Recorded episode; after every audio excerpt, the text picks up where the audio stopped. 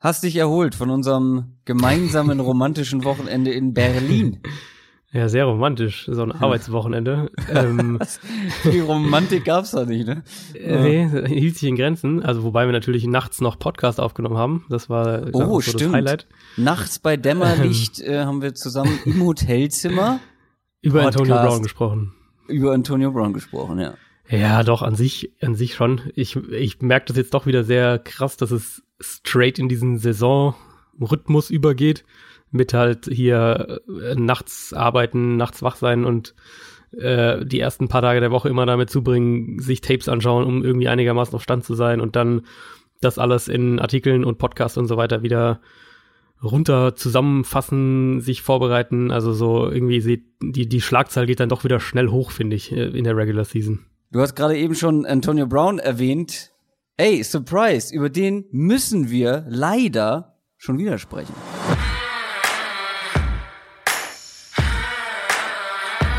Down, Set, Talk. Der Football-Podcast mit Adrian Franke und Christoph Kröger.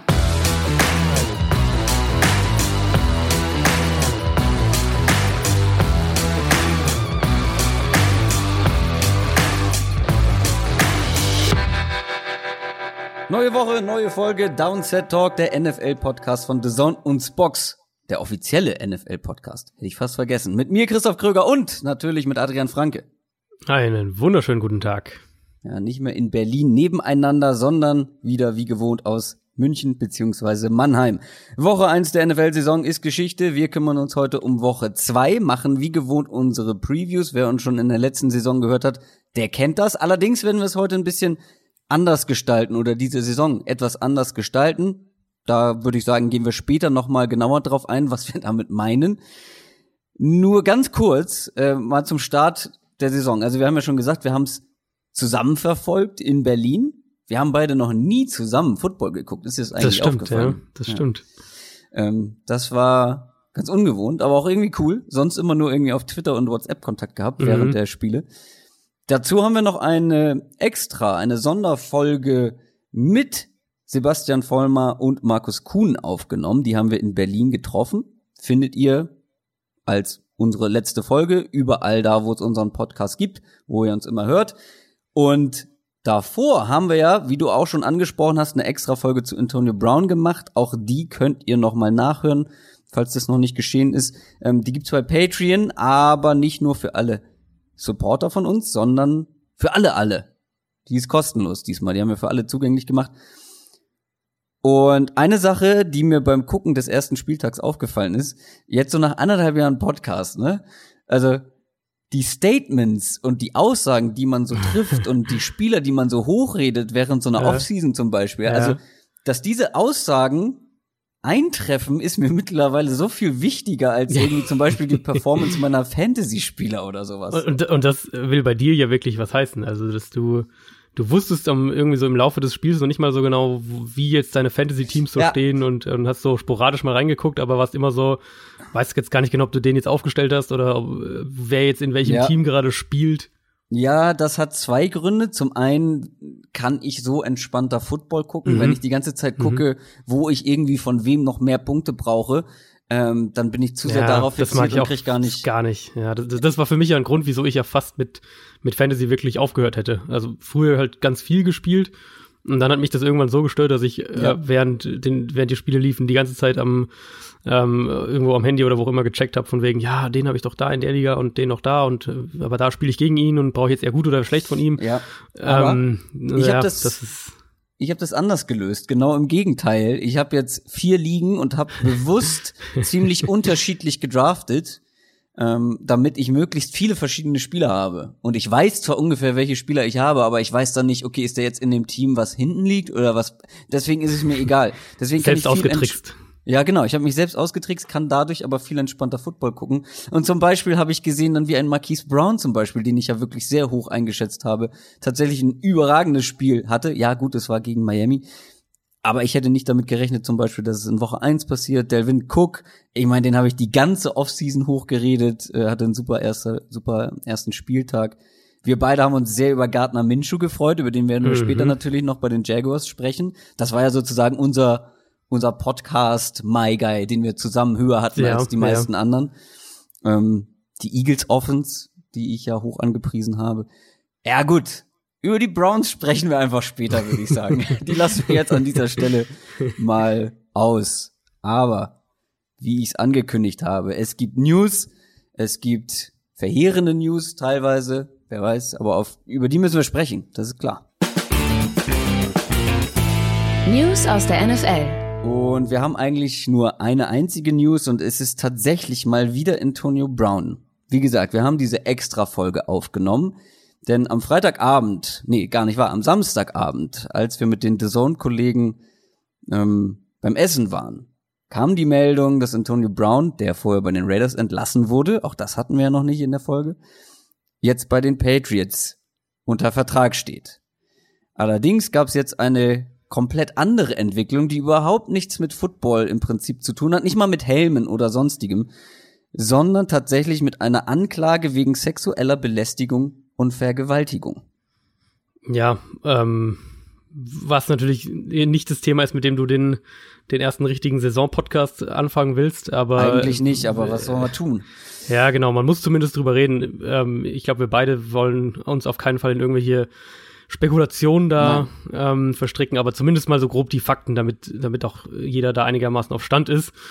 Also es geht um Vorfälle von äh, aus dem Jahr 2017 und 2018. Die Anklägerin ist eine Ex-Trainerin von ihm. Ähm, also es ist ja auch ein, ein zivilrechtliches Verfahren, also eine, die Anklage direkt von ihr. Und ähm, soll zu insgesamt drei Übergriffen gekommen sein, darunter eben eine Vergewaltigung im Mai 2018. Das ist die, äh, das ist die die Anklage und es gab jetzt äh, schon sehr, sehr aggressives Statement von Browns Verteidigung, von seinen Anwälten, ähm, die das öffentlich als Versuch dargestellt haben, um eben an Antonio Browns Geld zu kommen.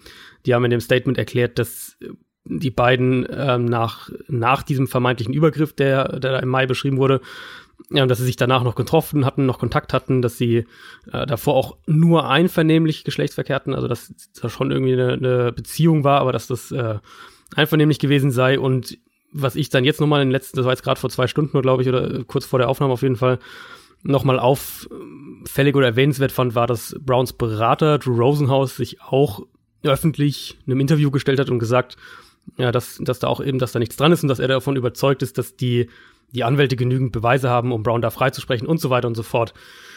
Ähm, was können man, was kann man dazu sagen? Also er trainiert heute mit dem Team. Bill Belichick wurde natürlich zehnmal dazu auf der Pressekonferenz gefragt, so häufig, dass er die, äh, die Pressekonferenz nach vier Minuten abgebrochen hat. Die Patriots wussten laut mehrerer Berichte nichts von diesem ganzen, von diesem ganzen, was da äh, brodelt oder was da, was da zum Vorschein kommen könnte, was zumindest mal überraschend wäre, ähm, weil offenbar entsprechende Gerüchte schon seit einigen Tagen im Internet rumgingen, wie jetzt so im Nachhinein, im Nachhinein rausgekommen ist und auch angeblich so aus dem Brown Lager hat man jetzt so gehört, auch eine Anklage irgendwie, ähm, man, wusste, dass da wohl irgendwas kommt. Also das schon mal ein bisschen merkwürdig. Er ist jetzt ein Kandidat erstmal rein sportlich betrachtet für die Commissioners Exempt List, die ja ähm, die Liga natürlich auch ihre, ihre Ermittlungen, Untersuchungen eingeleitet. Wenn er auf dieser Liste steht, dann zählt er nicht zum 53er Kader, wird aber trotzdem bezahlt. Aber er kann eben nicht mit dem Team trainieren, nicht bei Spielen anwesend sein und so weiter. Und das ist ja diese Liste, wo die NFL sich gewissermaßen ein bisschen Zeit aus Imagegründen, nenne ich es jetzt mal, verschafft, um ähm, solche Fälle zu untersuchen und dann, äh, dann, damit so ein Spieler dann nicht spielt und irgendwie drei Tage später rauskommt, äh, ja, die ganzen Vorwürfe sind so richtig. Das Einzige, was ich aus, aus einer persönlichen oder Meinungssicht oder wie auch immer dazu fügen will, war so ein Punkt, der mich dann echt geärgert hat, weil ich es jetzt ganz, ganz häufig auf Twitter heute gelesen habe, auch oft ähm, in meinen Menschen es irgendwo hatte, dass Leute jetzt da wirklich schon Schlussfolgerungen ziehen, einfach nur aufgrund des Timings. Dass die eben sagen, ja, wieso sagt sie das denn jetzt und, und zum Saisonstart und jetzt, wo er bei den Patriots unterschrieben hat, ähm, das ist doch klar, dass sie nur an das Geld will, so in diese Richtung eben. Und das ist so einmal so, so wahnsinnig dünnes Eis und so ein Thema, wo du das auf keinen Fall machen solltest.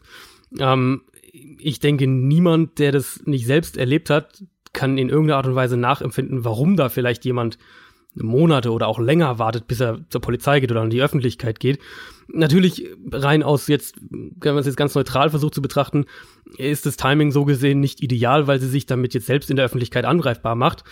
Aber ganz ehrlich, also who cares, wenn das passiert ist und sie jetzt eben, nachdem sie vielleicht gesehen hat, wie Antonio Brown da irgendwie öffentlich auseinanderfällt bei den Raiders und, und das alles irgendwie äh, sich selbst, selbst irgendwie sehr angreifbar präsentiert hat, wenn sie vielleicht deswegen den Mut gefunden hat, um das auszupacken, dann ist es eben so. Also ich finde, das sollte, das sollte wirklich ein Thema sein, wo kein Mensch auf Social Media seine Meinung dazu äußert.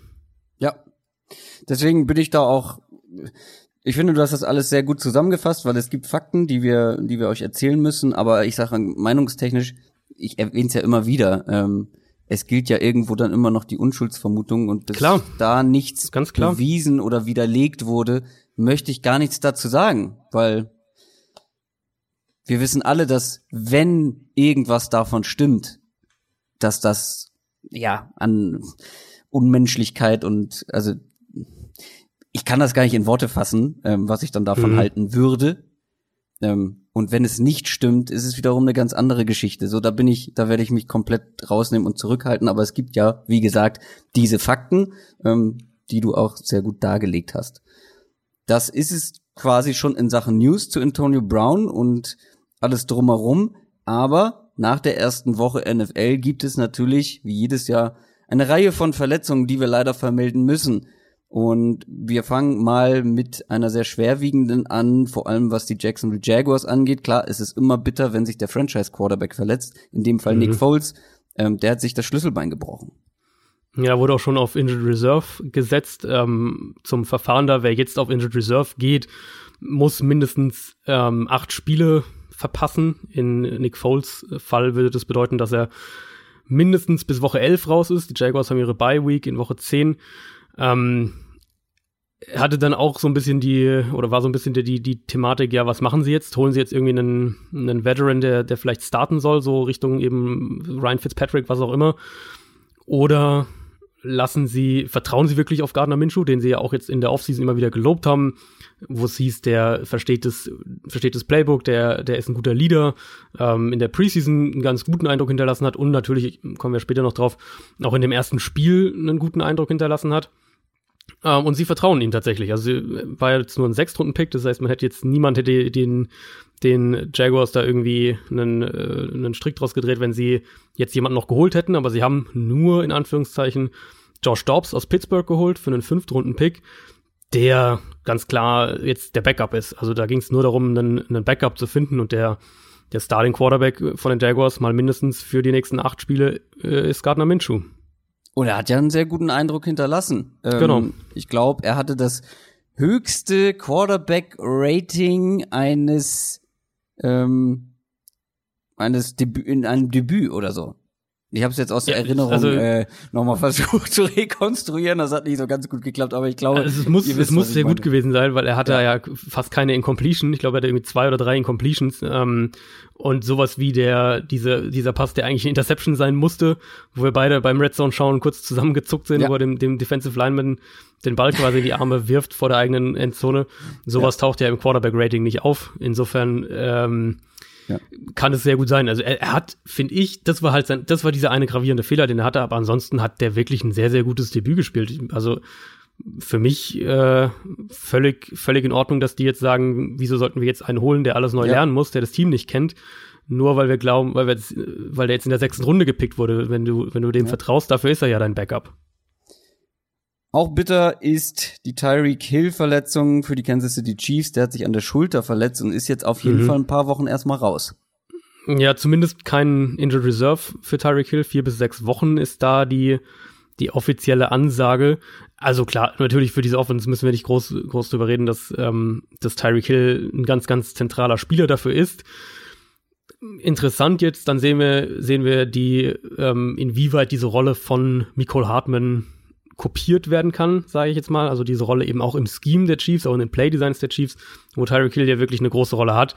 Ähm, für mich eine Schwächung, aber wenn ich mir die Chiefs Offense so anschaue, dann mhm. werden die auch vier bis sechs Wochen ohne Tyreek Hill klarkommen und, und Punkte erzielen. Ja. Wenn nicht die, wer dann? Ja, so kann man sagen. Dann gibt's noch Malik Jackson, der sich am Fuß verletzt hat und deshalb die komplette Saison raus ist. Das tut auf jeden Fall weh. Also da haben die Eagles, ähm, ja. klar, wir haben immer wieder gesagt, die Eagles haben eine tiefe Defensive Line, aber die Tiefe hat sich immer eher auf die Edge-Position bezogen, nicht so sehr aufs Zentrum. Da ist jetzt dann, äh, wird jetzt Timmy Jernigan neben Fletcher Cox starten, würde ich jetzt mal vermuten.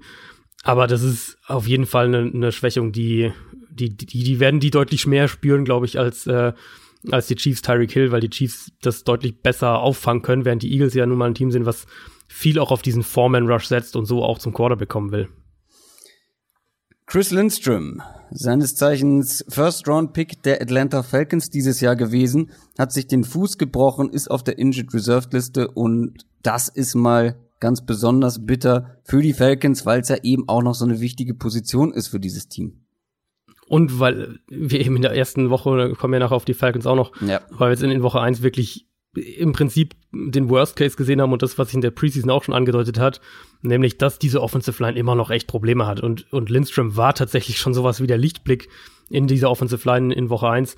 Jetzt fällt der weg, das heißt, du hast direkt den ersten, den ersten äh, Offensive Line Posten von einem Backup besetzt und das, mhm. das, also ich will nicht zu schwarz malen nach Woche eins. Äh, ist ja immer ganz, ganz wichtig, Woche eins nicht überbewerten, nicht äh, zu sehr die Erkenntnisse da, an denen dann festhalten wochenlang.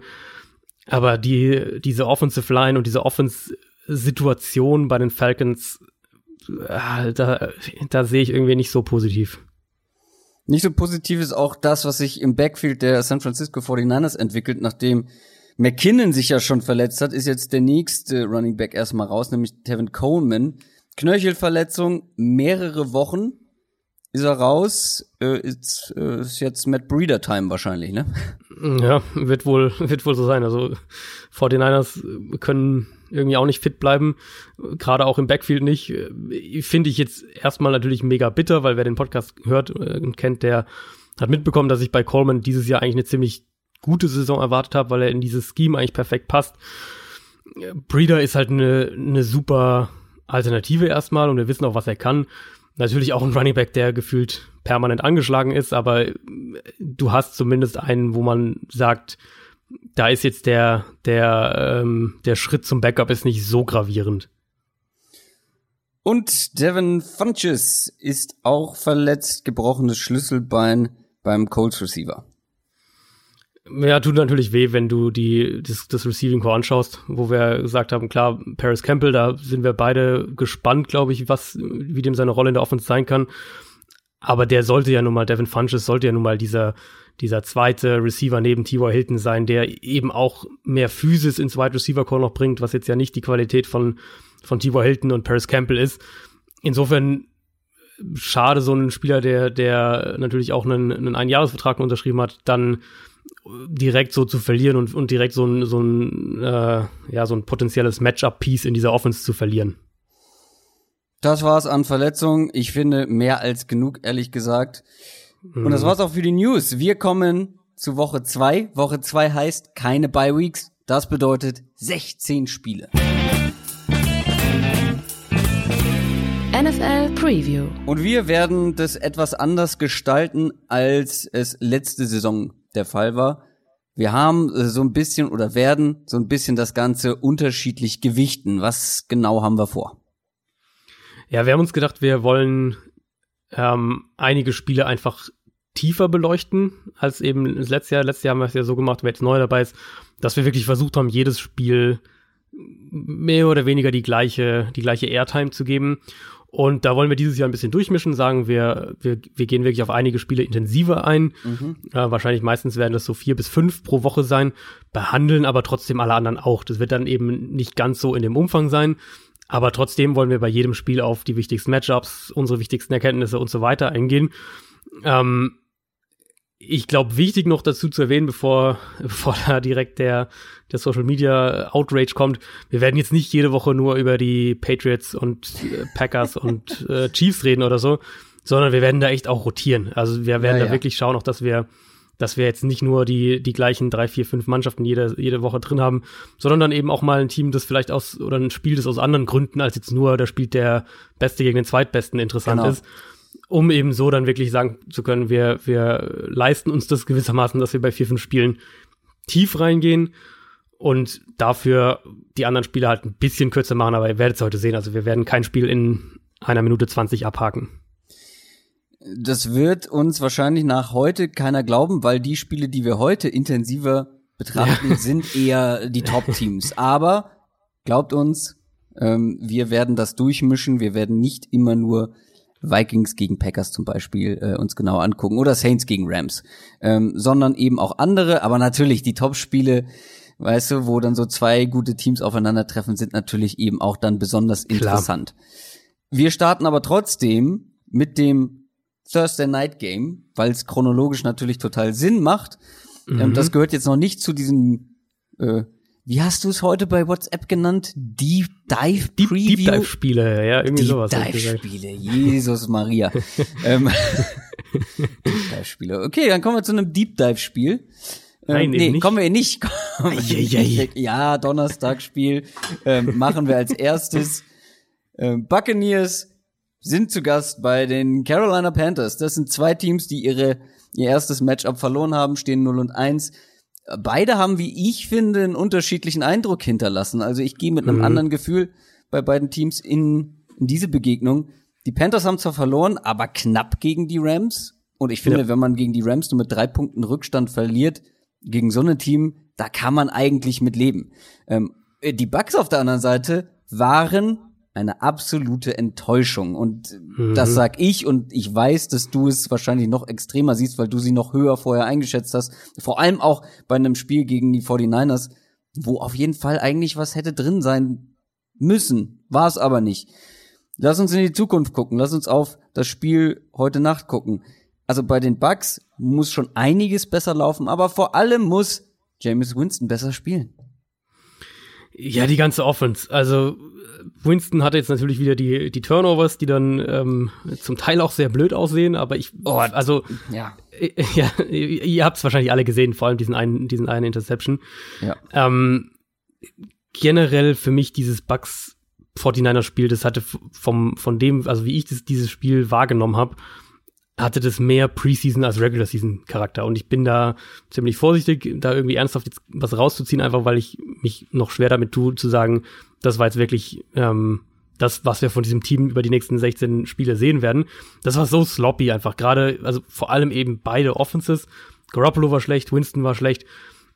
Aber ähm, Tendenzen, was Entscheidungen, was Playcalling angeht, diese Dinge, die kann man aus dem Spiel schon mal mitnehmen und sagen, okay, das, das überprüfe ich mal oder das teste ich mal, wenn mir da irgendwas auffällt, ob das wirklich das ist, wie diese Teams spielen wollen. Und bei Tampa Bay fand ich, dass sie bei First Down extrem runlastig waren, fast 60 Prozent Runs gespielt und, und das hat mich fast noch mehr gewundert, die, ähm, die Explosivität hat in der Offense einfach gefehlt. Also ja. James Winston, durchschnittliche Targettiefe, ähm, habe ich mir ganz anders vorgestellt. Ich dachte, dass die wirklich rauskommen, dass die bei First Down tief attackieren wollen, dass die, dass die Defenses dazu zwingen, das ganze Feld vertikal zu verteidigen. Und wenn wir das dann auf dieses Matchup ähm, ummünzen, Carolina ist jetzt nicht unbedingt die Defense, bei der ich da ein plötzliches Aufwachen der Offense gewissermaßen erwarten würde, weil ich, weil ich denke, dass, dass die Panthers ähm, an der Line of Scrimmage ein Problem sein werden für, für Tampa Bay. Und gegen die Rams hat Carolina so gerade auch aus dieser Zone Coverage heraus das tiefe Passspiel extrem gut verteidigt. Du hast jetzt die Offense der Buccaneers quasi kritisiert, aber nicht nur die Offense war ja nicht so doll, sondern die Defense hat auch nicht gerade ähm, gut funktioniert. Ähm, also ja, also die Defense bei den Bucks, glaube ich, ist auch, also fällt eigentlich fällt ein bisschen in diese Kategorie auch vorsichtig sein, was man aus diesem Spiel mitnimmt. Ähm, mhm. Ich meine, die haben im Passspiel gegen San Francisco wenig zugelassen. Die Niners Offense hat aber auch echt mies gespielt, hat er auch, fand ich, sehr, sehr merkwürdig vom, vom, ja, ähm, ja. vom Playcalling her. Wo man, wenn man jetzt ohne, äh, nur auf die, auf die Buccaneers draufhauen, äh, wo ich so ein, zwei positive Sachen tatsächlich dann doch fand, ist eben, dass, dass Vernon Hargraves zurück ist und das war, ja. das war positiv, das war, der war gut.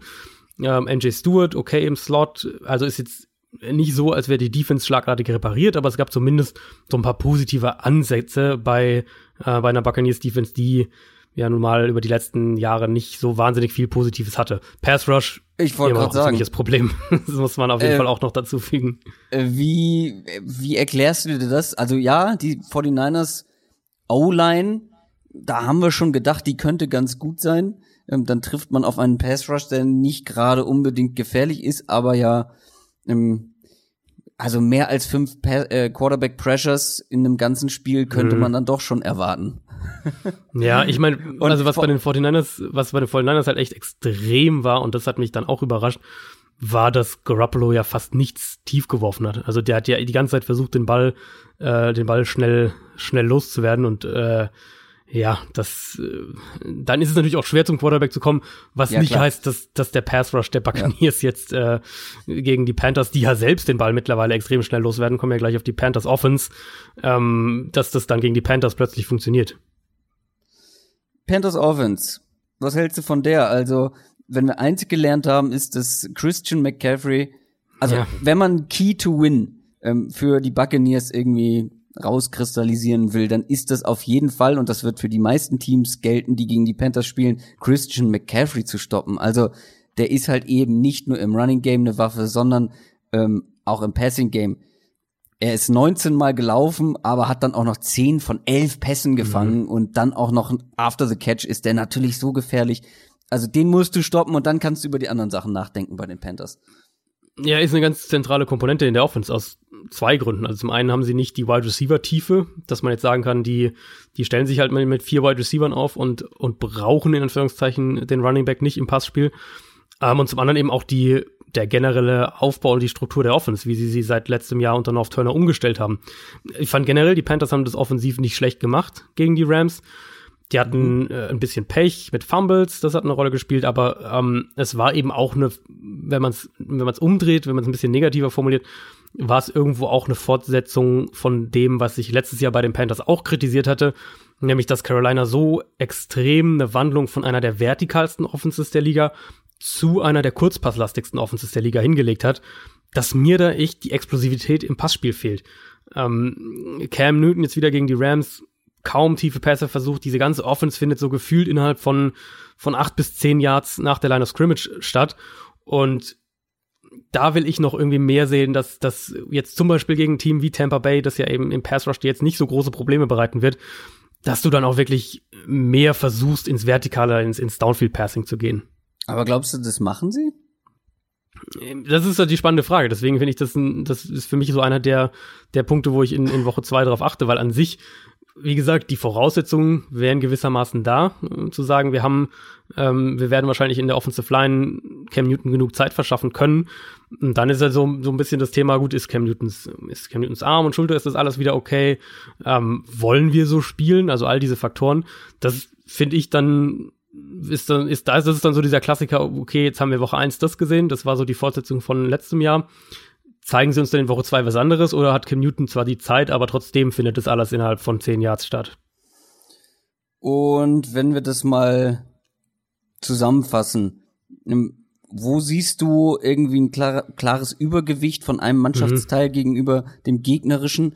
Wo glaubst du, könnte eine Mannschaft am Ende den entscheidenden Schritt voraus sein, wobei ich für meinen Teil die Panthers deutlich über den Bucks sehe, auch wenn ich nicht glaube, dass die Bucks jedes Spiel so schlecht bestreiten werden wie gegen die ja, 49ers, genau. aber die Panthers haben für mich einen eigentlich recht guten Eindruck hinterlassen, nur eben am Ende knapp verloren und da kann, können sie drauf aufbauen und vor allem jetzt auch zu Hause. Also für mich das größte Mismatch in dem, in dem Spiel ist ähm, die Front der Panthers gegen, gegen die Offensive Line der, der Buccaneers allen voran eben Kayvon Short, Gerald McCoy in der Interior Line. Mhm. McCoy natürlich auch gegen sein Ex-Team. Vor allem Alex Kappa auf Guard könnte da eine Schwachstelle sein bei Tampa Bay. Die Buccaneers, die haben sich da gegen San Francisco eigentlich ganz gut geschlagen in, in der Offensive Line. Also das ist jetzt nicht, das ist jetzt nicht die, die äh, 2018er Cardinals Line oder sowas. Das ist so eine unter, leicht unterdurchschnittliche, durchschnittliche Offensive Line. Aber vor allem eben dieses Defensive Tackle Duo zu verteidigen. Und wenn dann Donovan Smith, der Left Tackle, wieder solche Probleme hat wie gegen San Francisco, da werden die Panthers das auch garantiert gezielt attackieren, versuchen vielleicht Brian Burns ein paar 1 gegen 1 Situationen zu verschaffen, der sagt, hat ein gutes Rookie-Debüt und dann kommen wir eben ganz schnell wieder auch in diese, in das, wie es dann mit dem Gamescript und, und ähm, dem, den Play Calls zusammenhängt. Nämlich, wenn die Buccaneers wieder viel laufen bei First Down, wenn sie wieder in, in lange Second Downs, in lange Third Downs kommen, dann wird das eben nochmal noch mal maximiert quasi, diese Problemzone. Und bei Pressure hatte Winston halt gegen die Niners auch wieder Probleme. Und das, das ist ja nun nicht so zum ersten Mal in seiner Karriere. Nee. Ich fürchte so ein bisschen, also ich glaube das auch, dass die Buccaneers vom, von ihrer ganzen, von ihrem ganzen Auftreten her anders spielen werden als jetzt in Woche eins. Aber ich fürchte, dass eben die, die Problemzone quasi, dass die noch mal stärker vom Gegner ausgenutzt wird, als es, als es äh, gegen die 49ers der Fall war. Also mein kleiner Funken Hoffnung, was die Bugs anging, jetzt mit Bruce Arians und dass er James Winston sozusagen fixt und seine Fehleranfälligkeit fixt, wurde halt in Woche eins sehr enttäuscht und hat so einen richtigen Dämpfer bekommen. Und da bin ich ja. jetzt erstmal skeptisch und will erstmal sehen, dass das irgendwie irgendwo in einem anderen Spiel anders aussieht. Vor allem, wie du schon gesagt hast, gegen Pressure, diese eine Interception, also das geht nicht. Das geht einfach nicht. Mhm. Ähm, das kann irgendwie ein Third String Quarterback mal machen, aber nicht ein ähm, First Overall Pick. Gut, ähm, wollen wir weiterkommen zu unseren Mhm. Deep Dive spielen. Nummer eins, welches wir da hätten diese Woche, die Seahawks bei den Pittsburgh Steelers. Die Seahawks haben knapp, sehr knapp gegen die Bengals gewonnen. Mhm. Überraschend knapp. Auch haben sich schwerer getan, als ich gedacht hätte und hatten auch irgendwie ein seltsames Spiel, aber sprechen wir vielleicht gleich nochmal drüber. Ähm, die Steelers auf der anderen Seite ja gut, da war nicht so viel knapp gegen die Patriots. Die wurden von Anfang bis Ende komplett dominiert. Ja, yep. Wenn man jetzt mal auf die Steelers Offense guckt, gegen die Seahawks Defense, diese Steelers Offense, wo nichts funktioniert hat. Äh, mal so aus Spaß hier, Running Game, äh, zwei Yards pro Carry, ähm, wenn man wenn man nur die Running Backs nimmt. Äh, und im Passing Game, das war auch nicht so berauschend. Ich meine, ein Field Goal, mehr hat man nicht rausgeholt. Mhm. Und das da war ich ein bisschen überrascht, als ich die Statistik dann gesehen habe. Eigentlich hat man kaum Druck zugelassen, kaum Pressures zugelassen. Und wenn wir da mal an der Line bleiben, trifft hier vielleicht auch so ein bisschen Stärke auf Stärke. Also die D-Line der Seahawks mit Jadavian Clowney sah eigentlich ganz mhm. gut aus, oder? Also ähm, ja. wie glaubst du dieses Matchup, wie das so aufeinandertreffen könnte? Ja, die Bengals haben auch versucht, ja, so ein bisschen ein Run-Game aufzuziehen und haben dann eben gemerkt, dass es nicht klappt, was wir uns, ja, denke genau. ich, alle irgendwie vorher, vorher auch so gedacht haben. Und dann haben sie halt angefangen zu werfen. Und damit hatten sie dann wirklich äh, auch Erfolg. Und die Seahawks haben das Spiel eben eng, eng gehalten mit ihrem eigenen offensiven Ansatz. Ich glaube, dass die Steelers das zu einem gewissen Grad übernehmen werden. Also ich fand Woche eins Steelers war schon extrem auffällig. Die haben wahnsinnig viel mit vier oder fünf Wide Receivers auf dem Feld gespielt. Ähm, generell die Steelers so vom, vom Grunddesign her ganz, ganz viel mit Empty, viele Mesh-Konzepte, auch letztes Jahr schon. Also das ist wirklich eine, eine Air Raid Offense eigentlich, was die Steelers spielen. Ähm, eben, wie gesagt, ganz viele drei, vier, fünf Wide Receiver Sets. Das ist in dem Spiel jetzt besonders interessant, wenn wir eben sagen, gut, die Steelers werden vielleicht im Run-Game, wird das nicht so gut laufen. Ähm, ist in dem Spiel besonders interessant, weil die Seahawks auf der anderen Seite sehr, sehr viel Base-Defense gespielt haben gegen die Bengals. Offenbar, weil sie alle drei Linebacker auf dem Feld haben wollten, statt eben einen davon durch einen Cornerback zu ersetzen. Die haben ja ihren, ihren Slot-Corner Justin Coleman in der Free Agency verloren. Vielleicht spielt es auch da irgendwie mit rein. Auf jeden Fall, wenn die Steelers mit vier oder fünf Wide Receivers mm. rauskommen, mm. Dann kannst du nicht auf diese Art eben mit der Base Defense antworten, sonst, sonst passen nein, die dich nein. halt mit, mit sechs, sechs, sieben, acht, neun Yard Pässen zu Tode und, und das Feld runter. Deswegen bin ich da extrem gespannt auf die Dynamik, weil ich denke eigentlich, dass, wenn man das jetzt einfach mal anschaut, das Matchup ähm, für die Steelers oder dass das Matchup sehr gut für die Steelers auf dem Papier aussieht und dann natürlich die Frage, wie, äh, wie Pete Carroll darauf antwortet und reagiert ja. und, und was die Steelers dann machen wollen. Also du hast ja gerade schon erwähnt, dann haben die Bengals angefangen zu passen und wir sind jetzt mhm. nicht davon ausgegangen, dass die Bengals eine gefährliche, eine super gefährliche Passing Offense irgendwie vor allem ja. zum Beginn der Saison ohne AJ Green aufs Feld bringen. John Ross hatte ein richtig starkes Spiel. Ja. Ähm, Tyler Boyd ist auch noch mit dabei. Ähm, Eifert hat ein paar ähm, Bälle gefangen. Und es ist mir schon beim Gucken aufgefallen, Cornerback Trey Flowers von den, von den Seahawks, der ist mhm. mir im Spiel schon mehrfach negativ aufgefallen, aber als ich dann am Ende die Zahlen gesehen habe, war ich wirklich schockiert. Ja. Also die Bengals müssen ganz bewusst Trey Flowers als Schwachpunkt identifiziert haben, weil es sind 13 Bälle in seine Richtung gegangen, er hat 10 Pässe zugelassen und jetzt, mhm. jetzt kommt der absurdeste Wert, 170 Yards. Und nein, das war eben nicht immer auf John Ross, das waren nicht immer Big Plays. Gefühlt fast jeder aus der Bengals Offense durfte mal irgendwie in irgendeiner Form gegen Trey Flowers auf dem Feld dran. Also alle wurden mal in seine Richtung geschickt und das finde ich mhm. ist dann schon irgendwo systematisch, wenn du als Coach sagst, okay, jetzt schicken wir mal unseren Tight End zu Trey Flowers, mal gucken, was er damit ja, anfängt. Jetzt ja. schicken wir unseren Running Back irgendwie nach draußen ähm, oder unsere Receiver-Reihe um. Ähm, wie gesagt, die wenigsten oder nicht die wenigsten, aber nur ein Teil davon ging zu John Ross. Ähm, und du hast es gesagt, die, die Steelers haben mehrere gute Receiver und vor allem haben sie, wie ich finde, ja, mit Juju, mit Washington und mit Moncrief, das ist schon, das ist schon nicht ohne. Und wenn die Seahawks das dann alleine schon mit ihrem, ich weiß gar nicht, was er war, zweiter Corner, Cornerback eigentlich, oder? Trey Flowers. Mhm. Ähm, mhm. bitte? Ja, zweiter Cornerback, genau. Ah, du bist gerade wieder sehr abgehackt. Wir haben gerade äh, Verbindungsprobleme. Hörst du mich? Ich höre dich, ja. Ah, jetzt höre ich dich auch wieder. Ich habe eben nur Stückwerk vernommen. Wo war ich? Trey Flowers, zweiter Cornerback. Ähm, also ich glaube halt einfach, dass diese Passing Offense der Steelers, auch wenn man es jetzt in Woche 1 noch nicht gesehen hat, deutlich besser ist als die Passing Offense der Bengals. Zumindest auf dem Papier. Mhm. Also ich wüsste ganz klar, wen ich da in diesem Matchup vorne sehe, aber das hast du ja im Prinzip auch schon so ähm, unterstrichen. Ja, wir haben jetzt bei den Patriots, äh, in, in den Patriots-Spielen haben wir natürlich gesehen, wo Pittsburghs Offense eben Probleme bekommen kann. Und das war im Prinzip genau das, was wir, was wir vor der Saison auch ja so ein bisschen angemahnt hatten. Eben wenn Juju der klare Nummer 1 Receiver ist mhm. und Dante Moncrief zwar viele Targets bekommt, viel eingebunden ist in diese Offense, aber eben nicht dieser, diese, ich sag jetzt mal, 1B-Rolle äh, ausfüllen kann. Und jetzt sind die Patriots wahrscheinlich äh, ligaweit so das übelste Matchup, wenn, wenn du keinen, wenn du eine Nummer 1 Receiver hast, der eben eher so ein 1B-Receiver ist, wie es ja bei Juju der Fall ist, und dann ein 1B-Receiver, der eigentlich eine klare Nummer 2 ist, wie es bei Dante Moncrief der Fall ist. Und so sah das dann auch auf dem, auf dem Feld aus. Also die Patriots Secondary hat das einfach komplett dominiert. Und da bin ich dann voll bei dir. Die Seahawks haben nicht ansatzweise diese Secondary. Das haben wir eben gegen die Bengals gesehen. Nicht nur bei den Cornerbacks, haben wir auch bei den Safeties gesehen. Mhm. Also da sollte, das sollte im Passspiel an sich erstmal eine deutlich leichtere Aufgabe für Pittsburgh werden. Vor allem eben, wenn sie, wie jetzt, im, wie sie es in Woche 1 gemacht haben und wie sie es letztes Jahr zum Teil ja auch schon gemacht haben, wenn sie viel mit vier oder sogar fünf jetzt Wide Receivern dann agieren und so eben dann auch Matchups erzwingen, wo vielleicht ihr dritter Receiver mal gegen den fünften Defensive Back oder sowas steht. Also da sollten sich eigentlich wirklich Gelegenheiten ergeben.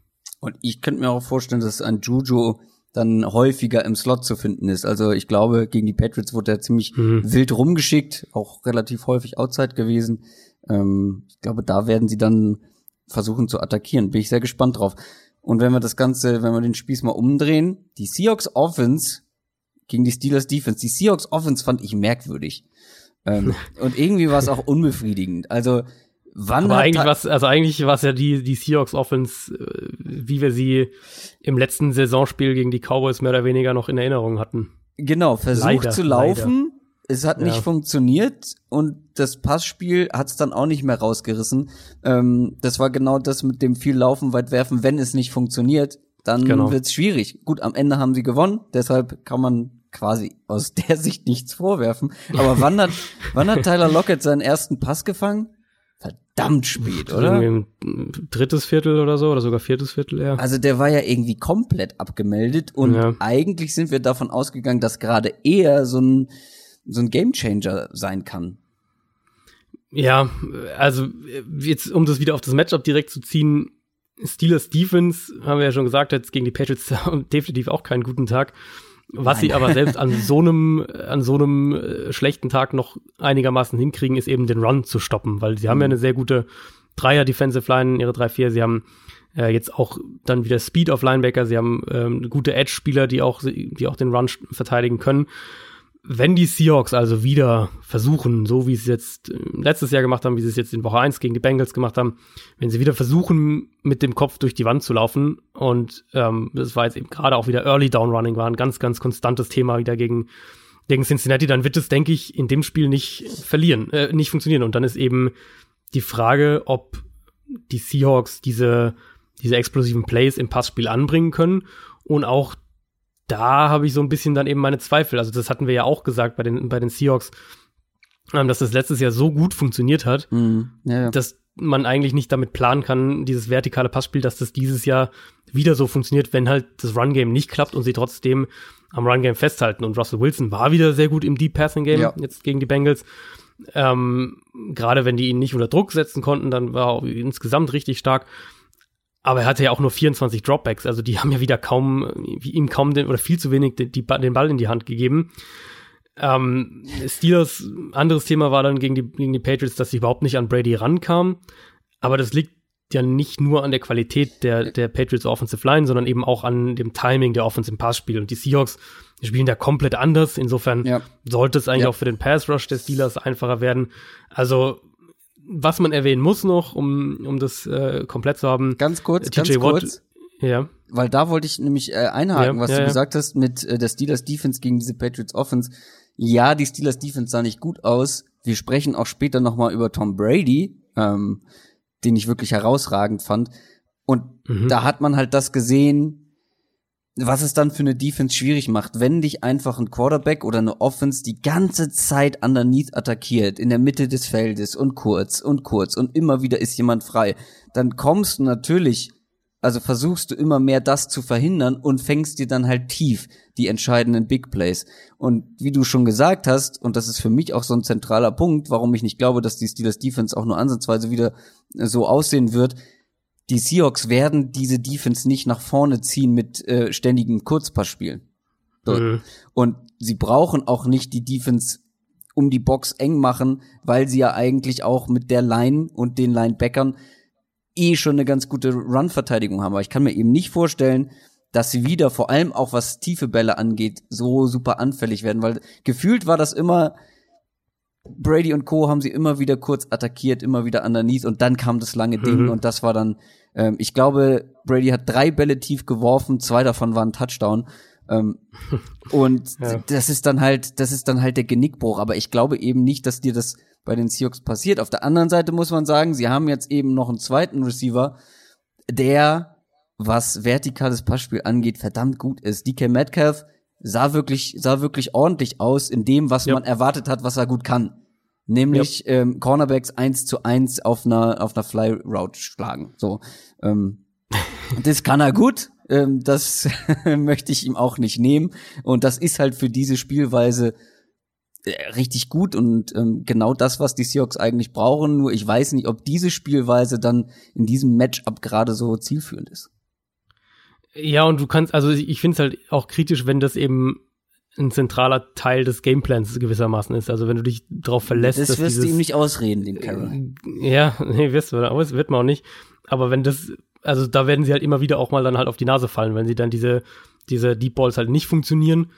Ähm, und dann mit diesem, mit diesem Run-Game, mit diesem Rushing-Ansatz, du halt dann wirklich irgendwann immer wieder mal gegen eine Mauer läufst und dann punktest du halt nicht in so einem Spiel. Also, äh, was ich gerade noch sagen wollte, was man noch erwähnen muss, eben TJ Watt und Joe Hayden haben sich ja beide gegen die Patriots ja, je leicht verletzt sind, äh, klingt jetzt bei beiden so, dass, als würden sie spielen können, aber werden wohl nicht bei 100 Prozent sein.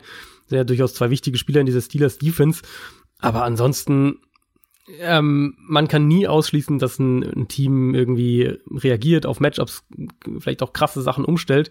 Wenn die Seahawks das nicht machen, wenn wir den Seahawks Football sehen, den wir jetzt äh, nicht nur in Woche 1, sondern ja schon die ganze letzte Saison gesehen haben, dann tue ich mich jetzt auch schwer damit, auf Seattle zu tippen, abgesehen eben von diesem äh, Russell Wilson Magie, kriegt dann irgendwie drei Big Plays hin und dann gewinnen sie halt am Ende eine, irgendwie so ein Comeback-Spiel. Aber ansonsten, jetzt aus mal ganz nüchterne Analysebrille, sehe ich, dass die Matchups überall eigentlich eher für die Steelers sprechen.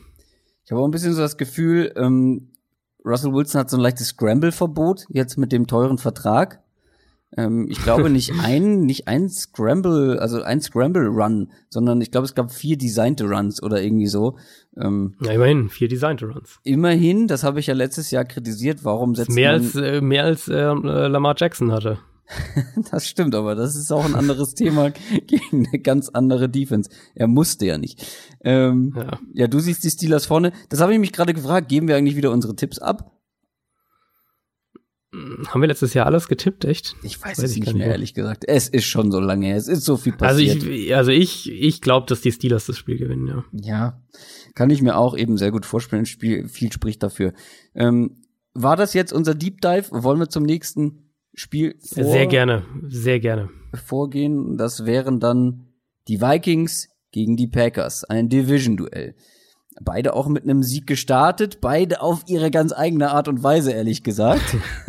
ja. ähm, zum Beispiel bei den Vikings, da sagen die einen, ja, das war, das war überzeugend, das war dominant. Die anderen sagen, äh, die Falcons haben es ihnen viel zu einfach gemacht. Aber sie haben gewonnen. Äh, und das relativ ungefährdet. Und das vor allem gerade mal mit elf Pässen von Cousins. Du hast gerade irgendwas gesagt. Äh, bei wem hast du es äh. gesagt? Äh, so wenig, ach genau, bei Russell Wilson hier, so wenig Dropbacks. frag mal bei Cousins nach. ähm, elf Pässe. Das musst ja. du auch erstmal schaffen und vor allem damit dann ein NFL-Spiel aktuell gewinnen. Da kannst du dir überlegen oder kann man sich ausmalen, wie die gegnerische Defense dann gegen den Run gewesen sein muss. Ähm, und die Packers, das ist schon ein bisschen länger her. Das war das Donnerstagsspiel, das Eröffnungsspiel. Mhm. Das haben sie gewonnen. Das haben viele wahrscheinlich ziemlich schnell wieder vergessen wollen, falls sie dafür wach geblieben sind. Äh, das war mal nicht so überzeugend. Zumindest offensiv nicht. Sind wir fair. Ja. Aaron Rodgers ähm, wir haben beide auch schon drüber gesprochen. Da hat ein guter Drive gereicht. Die Frage ist halt, die dann sofort aufploppt, wenn man sich dieses Matchup anguckt. Ein guter Drive wird gegen die Vikings nicht reichen, befürchte ich. Vermutlich nicht. Also für mich gibt bei der Packers Offense echt so ein paar so ein paar Ansatzpunkte, über die man irgendwie sprechen sollte oder die man im Hinterkopf haben sollte für das Spiel. Also eine große Sorge einmal aus Packers Sicht in dem Spiel wäre für mich Interior Pressure auf Aaron Rodgers durch die Vikings D-Line. Da war Green Bay ja echt anfällig gegen die Bears. Ähm, äh, Corey Lindsley, der Center, ja. und auch Billy Turner, der, der neue Right Guard, haben beide Probleme und mit, mit Linval Joseph und dann äh, das eine oder andere Mal sicher auch äh, der Neil Hunter und Everson Griffin irgendwie bei Stunts nach innen oder solche Geschichten. Da wird die Aufgabe jetzt mhm. nicht so wahnsinnig viel leichter als gegen Chicago. Und anknüpfend dann direkt daran, ähm, Rogers hatte gegen die Bears einmal echt Probleme mit Pressure, also generell hat Probleme mit Pressure. Das, ja. Und, ähm, und er hat den Ball echt häufig viel zu lange gehalten. Also er hat diesen Pressure genau. auch eingeladen in gewisser Art und Weise. Das war auch ähm, so mein Haupt-Takeaway eigentlich ja, von diesem Rogers-Spiel, mhm. Was mich auch so ein bisschen schockiert hat, weil wir kennen Rogers als den, der dann, ja, Houdini-artig, wie man immer so schön sagt, wenn Pressure kommt, sich da rauswindet und dann noch kreiert, improvisiert. Aber das alles hat mir mega gefehlt. Also nicht nur, mhm. es waren ja wieder diese unkonzentrierten Würfe da. Mein Lieblingspass war irgendwie, dass er Jimmy Graham aus fünf, sechs, sieben Yards auf den Fuß gepasst hat. Ähm, mhm. Aber es war kein gutes Pocketverhalten. Er stand einfach darum wie eine Parkuhr und nichts ist passiert. Und dann kommt gegen eine Front wie die der ähm, Chicago Bears, kommt irgendwann der Druck, egal wie gut deine O-Line ist. So, und das hat mich teilweise echt so ein bisschen schockiert und das, das wird das gleiche Problem, wie du schon gesagt hast, die Vikings Front ist auch verdammt stark und da muss dann irgendwie, muss irgendwie eine Lösung gefunden werden. Ja, ist halt wirklich die Frage, was der Grund dafür war. Also ich hatte den Eindruck, dass er also teilweise war halt auch niemand offen, okay, aber ich hatte auch den Grund, dass er vielleicht seinen, seinen Reads noch nicht so richtig ganz vertraut oder, oder ähm, zumindest ein bisschen langsamer war, als man es von Aaron Rodgers gewohnt ist mit seinen Reads, was in der neuen Offense ja auch mal ja, vorkommen klar. kann. Ähm, was für die Packers spricht im Vergleich jetzt zu dem, was, äh, was die Vikings gegen Atlanta gemacht haben. Die Packers sollten mit dem Edge Rush nicht ganz so ein großes Problem haben, wie es bei Atlanta der Fall war, weil, weil Green Bay ja mit, mit David Bakhtiari und, und, ähm, ähm, und Brian Bulaga auf der rechten Seite eigentlich ganz gut aufgestellt sind. Wo ich aber dann, und das war so mein anderer noch Ansatz bei den Packers, bei der Packers Offense, wo ich echt drüber gestolpert bin, war der generelle Gameplan der Offense. Also wenn wir jetzt mal auf das Spiel schauen, der Gameplan der Packers Offense muss ja eigentlich gegen Minnesota auch sowas in die Richtung sein, ähm, in der Pocket dem Kurzpassspiel vertrauen, Rogers via Play-Action aus der Pocket rausbewegen, um dann irgendwie vertikal äh, zu, zu attackieren. Mhm. Und das hat mich eben beim Auftakt wirklich, bei diesem Spiel in Chicago wirklich überrascht, weil wir dachten ja, da kommt jetzt eine Variante dieser, dieser Kyle Shanahan, Sean McVay Offense, viel Play-Action, viele Rollouts, die eben auf diesem Outside-Zone-Run-Game aufbauen. Und dann hatte Rogers eine der niedrigsten Play-Action-Quoten aller Quarterbacks in Woche 1. Ähm, Habe ich überhaupt nicht erwartet auf der einen Seite. Ja.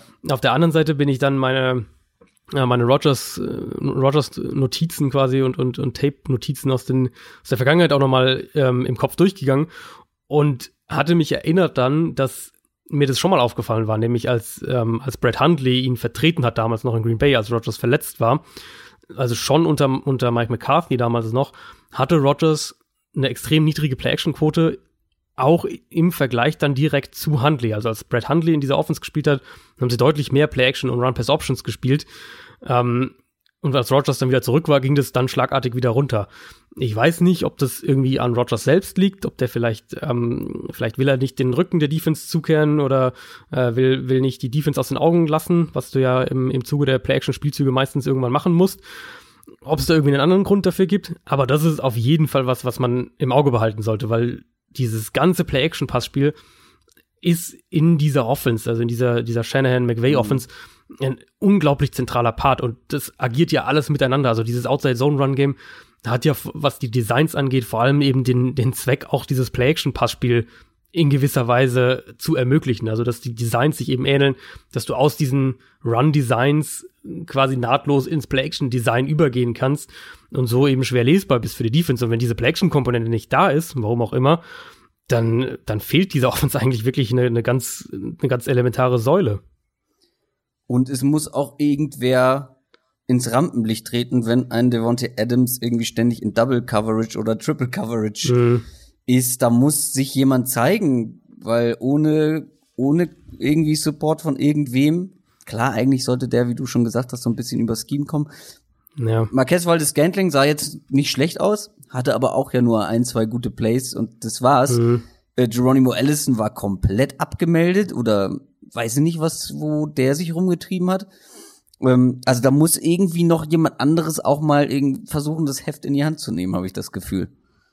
Ja, äh, ist sicher auch ein Thema und, und da kommt dann auch das, ähm, wieder so diese Komponente rein, war vielleicht auch niemand offen, hat Rogers, Rogers deswegen den Ball so lange gehalten. Also das Wide Receiver Core von den Patriots, äh, von den Patriots, von den Packers ist halt, äh, ist halt Devante Adams und ansonsten wissen wir es noch nicht so genau. Ich glaube, wir waren beide waren wir relativ positiv, was Waldes Scantling angeht.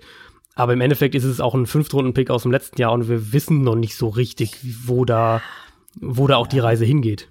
Ah, die geht, die wird schon noch nach oben gehen.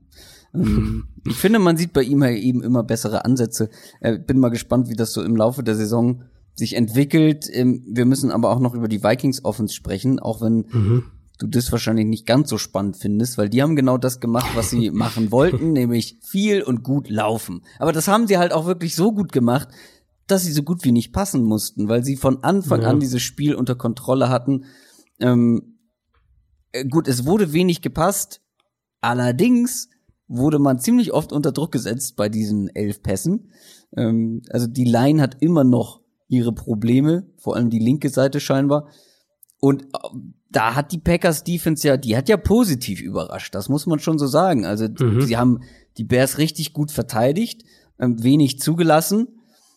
Das lag natürlich zum Teil auch an Trubisky, aber vor allem auch in Sachen Pass Rush. Die beiden neuen Smiths, Heidelska, die sind wirklich sehr auffällig gewesen, waren ständig da irgendwie im Backfield unterwegs, haben Trubisky ständig unter Druck gesetzt.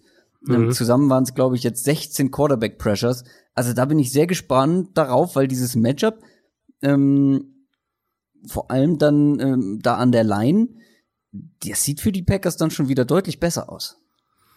Ja, du hast äh, diese, diese, ähm, diese zehn Pässe von, von Kirk Cousins, hast du ja schon angesprochen. Generell war die Vikings Offense äh, für meinen Geschmack eine absolute Anomalie, was wir da in Woche 1 gesehen haben. Die hatten, die haben ja fast 75 Prozent äh, bei First Down sind sie gelaufen, mhm. haben, wie gesagt, nur diese zehn Pässe geworfen. Ja, aber und im, also es hat im Endeffekt halt alles, es hat im Endeffekt halt alles zusammen funktioniert, damit dieser, damit dann am Ende daraus ein Sieg so kam, eben dadurch, dass die Defense so dominant war, Falcons sich Turnover geleistet haben. Für mich trotzdem, selbst jetzt mit dieser kleinen Sample Size, war besorgniserregend, dass die Offensive Line eben wieder in Pass Protection Probleme hatte. gegen jetzt eine Falcons Front, die nicht unbedingt zur Ligaspitze gehört. Ähm, was eben exzellent funktioniert hat, war das Outside Zone Run Game, gerade mit Devin Cook, da, ähm, da, da war die offensive Explosivität. Wir hatten ja insgesamt im, im Run Game fünf Runs über mindestens, äh, mindestens zehn Yards. Wir wissen jetzt ja noch nicht so wirklich sicher, wie gut oder nicht gut eben diese neue Packers Front ist. Ein ja. Spiel ist klar, klar, kleiner Maßstab. Ähm, aber gegen die Bears sah das auf jeden Fall sehr gut aus. Gerade auch find, fand ich, was die, was die Run Defense anging da hat David Montgomery halt nach Kontakt noch einiges rausgeholt, ähm, was halt nicht unbedingt der Stil von Delvin Cook ist.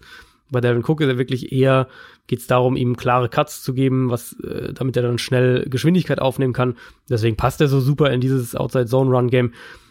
Ich bin skeptisch, dass die, die Packers das so zulassen werden. Ich glaube, die werden es deutlich besser verteidigen. Für mich dann eher so ein bisschen die Frage, was kann Minnesota ähm, im Passspiel machen. Die Vikings werden definitiv wieder auf, auf Play-Action setzen. Das ist äh, bei ihnen auf jeden Fall ein wichtiger Part der Offense.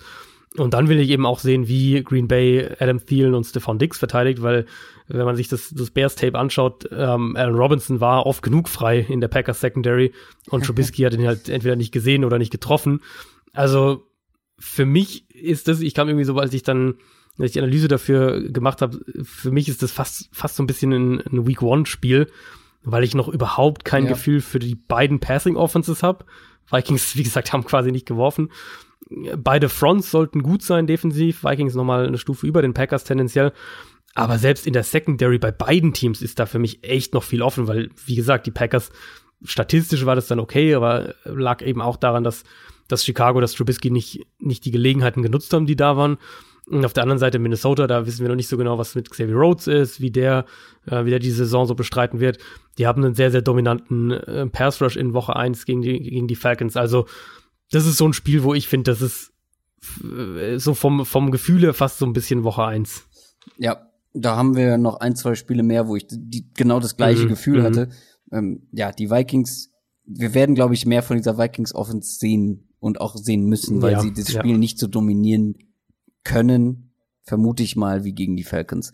Und wenn du jetzt, also ich finde es relativ offen. Hast du eine Tendenz? Total. Vikings. Total. Ich finde es auch, es ist komplett offen. Oder, ach so, ähm, ich dachte, du sagst jetzt, hast du eine Tendenz. Total. nee, nee, kurz ich verwirrt. Find, äh, also ich, ich, ich stimme dir zu. Ähm, ich ich finde, es ist auch, das ist total offen und äh, mein, also Faustregel für mich ist, wenn, wenn ich bei einem Spiel wirklich keinerlei Gefühl habe, dann nehme ich das Heimteam. Aber das wäre jetzt auch der einzige Grund, wieso ich da auf die Packers jetzt tippe. Und äh, für mhm. mich ist das wirklich ein 50-50-Spiel. Saints gegen Rams. Das große Wiedersehen. Das Rematch mhm. vom NFC Conference Championship Game aus dem letzten Jahr. Und gefühlt hat sich bei beiden Teams eigentlich so gut wie nichts verändert. Also personell nicht. Und wie ich finde, also zumindest den Eindruck, den ich jetzt aus Woche 1 gekriegt habe, auch was die Spielweise angeht, nicht. Also, mhm in dem Ram-Scheme kann man weiterhin gut laufen, ob da jetzt ein Todd Gurley mit einem nicht 100% fitten Knie steht und nur ein paar Mal auf dem Feld ist oder ob jetzt ein Malcolm Brown da durchläuft. Ähm, das Scheme sorgt auch für offene Receiver, auch so im Kurzpassspiel. Also was hat Goff denn bitte alles da kurz gepasst? Immer unglaublich viel. äh, und bei den Saints ist es ja auch, da läuft nach wie vor alles über Camara und Michael Thomas und auch alles im kurzen bis mittellangen Bereich. Das könnte also quasi im Prinzip, also es ist eigentlich eine Wiederholung vom Championship Game. In gewisser Weise irgendwo schon. Ich wurde auch jetzt gefragt dann am, ähm, am Dienstag, was ich jetzt vom, vom Tape der Saints offen halte und, und mein Punkt es sieht genauso aus Prinzip, wie letztes Jahr. Genau, es ist eigentlich genau quasi so. das Gleiche. Also, also die Offensive Line war richtig stark, Breeze ist den Ball relativ schnell losgeworden, Michael Thomas ist stark, Alvin Kamara absolutes Mismatch-Monster im Passspiel und abgesehen eben von den, von diesen ein, zwei Fehlern, die Breeze hatte, ja. die man jetzt vielleicht nicht so von ihm kennt, gerade die Interception, hatte auch Breeze ein sehr gutes Spiel. Und dazu dann noch, das wäre vielleicht ein neuer Faktor, ähm, gerade in der ersten Hälfte von dem Spiel gegen Houston hatte ich den Eindruck, dass wir noch so ein bisschen am Anfang von der Rolle von Jared Cook in dieser Offense sind. Ja. Ich glaube, dass da noch, dass da noch mehr mhm. kommen kann. Und ich könnte mir vorstellen, dass das jetzt schon ein Spiel ist, wo wir mehr sehen, weil gerade Alvin Kamara und, und, ähm, und Cook könnten Schlüsselspieler in dieser Partie sein. Ja, die Rams haben ja, wenn wir da nochmal zurückblicken aufs Championship Game, haben sie ja Kamara ganz, ganz lange überhaupt nicht in den Griff bekommen. Und New Orleans hatte auch immer wieder Matchups, Kamara gegen Linebacker. Ähm, mit Jared Cook jetzt noch dazu, haben sie noch einen zweiten Spieler, um die Rams gewissermaßen auf eine ähnliche Art und Weise zu attackieren, natürlich auch von aus einer Position und so weiter, aber vom, von einem grundsätzlichen Scheme-Ansatz her, wo ihnen diese zweite, diese zweite Waffe für diese Art ähm, Defense zu attackieren im Championship Game eben gefehlt hat. Also da haben die Rams ja Michael Thomas deutlich besser verteidigt, mhm. als es im Regular Season Spiel der Fall war, wo Thomas die ja echt zerstört hatte. Und da hat man dann schon den Eindruck gehabt, okay, Kamara ja, gut, aber da fehlt dann halt noch was. Und ja. vielleicht ist Jared Cook dieses was, was da fehlt und vielleicht sehen wir das jetzt äh, direkt im, in diesem Rematch gegen ja. die Saints. Ist natürlich noch ein bisschen hypothetisch, weil in Woche 1 hat er noch keine besonders große Rolle genau, gespielt ja, über klar. weite Teile. Aber ich muss an dieser Stelle noch mal sagen, das wäre so ein bisschen so ein Takeaway aus Woche 1 für mich gewesen, dieses Monday Night Game zwischen den Saints und den Texans.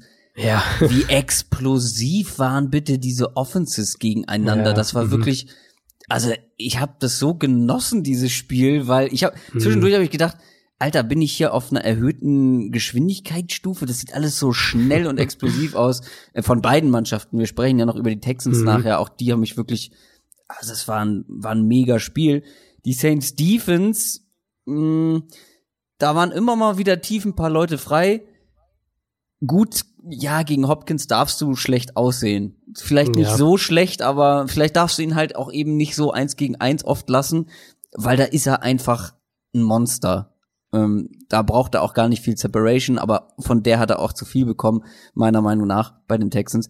Ähm, das, ja, bin ich mal gespannt, ähm, wie die Defense dann zum Beispiel ein Brandon Cooks unter Kontrolle kriegt, ist natürlich ein ganz anderer Spieler, aber vor allem tief waren dann auch immer mal wieder Leute in der Saints mhm. Defense frei und da wäre Brandon Cooks, der jetzt in Woche 1 noch nicht die größte Rolle gespielt hat, wäre dann natürlich, natürlich ein Kandidat, das auszunutzen bin ich auch generell sehr, sehr gespannt. Ähm, ich fand die Saints Defense, also sie haben natürlich einige Big Plays zugelassen gegen Deshaun Watson und die Texans.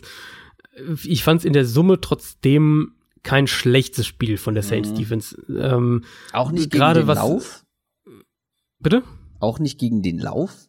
Weil das wäre jetzt also gegen, noch ein Also gegen den Lauf fand ich, waren also es waren halt so ein paar, wenn ich mich zurückerinnere, so ein paar explosivere Runs dabei. Mhm. Aber ich sehe jetzt, also ich sehe das immer noch als eine Front an, wo ich glaube, dass die den Run stoppen können, wenn sie sich darauf fokussieren. Okay. Vielleicht ja. kann man es so am ehesten sagen. Mhm. Ähm, Sollten sie bei den Rams zum Teil aber machen. Soll, ist bei den Rams auf jeden Fall ein Punkt. Die, die Saints haben für mich vor allem diese Explosivität und Aggressivität, die diese Defense, glaube ich, auch ausmachen werden. Und die hat man gegen die Texans auch gesehen. Und ähm, hat man auch über Teile des letzten Jahres gesehen. Trotzdem auf der anderen Seite, ja, sie können, glaube ich, in der Secondary zu einem gewissen Grad den Rams auch Probleme bereiten, so wie es die Panthers ja auch gemacht haben. Wo ich mir dann allerdings nicht sicher bin, ist, wie gut es funktioniert, wenn sie ihre Man-Coverages spielen. Und die Saints ja ein Team, was äh, tendenziell gerne Man-Coverage spielt. Panthers sind ja eher ein Zone-Coverage-Team, wo ich dann schon auch Probleme sehe jetzt gerade gegen diese drei, gegen diese drei Rams Receiver, ja, die ja, ja, was Receiver Trios angeht, ja sicher ganz, ganz weit oben in der NFL anzusiedeln sind. Also da, ich sehe da, ich erwarte eigentlich schon ein High-Scoring-Game von beiden Teams. Ja, das kann ich mir auch gut vorstellen, weil ähm, gegen die Panthers hat man enorm viel tief, äh, enorm viel kurz gepasst, aber auch viel gepasst vor allem. Äh, und ich glaube, da werden, werden dann auch die ein oder anderen guten Matchups, wie gesagt, für einen Brandon Cooks ähm, zu sehen sein, aber da sind halt noch so viele andere Playmaker in dieser Offense. Und über die Saints Offense haben wir eigentlich auch schon ja gesprochen. Also, also, also ich finde, bei, bei den Rams muss man vielleicht nochmal dazu sagen, weil du jetzt gesagt hast, die, ähm, die haben sehr, sehr viel kurz gepasst. Also Jared Goff fand ich hatte jetzt nicht das beste Spiel. War jetzt nicht, war nicht nee. so der, der, ähm, vielleicht nicht der, der Saisonstart, den man sich so vorgestellt hatte.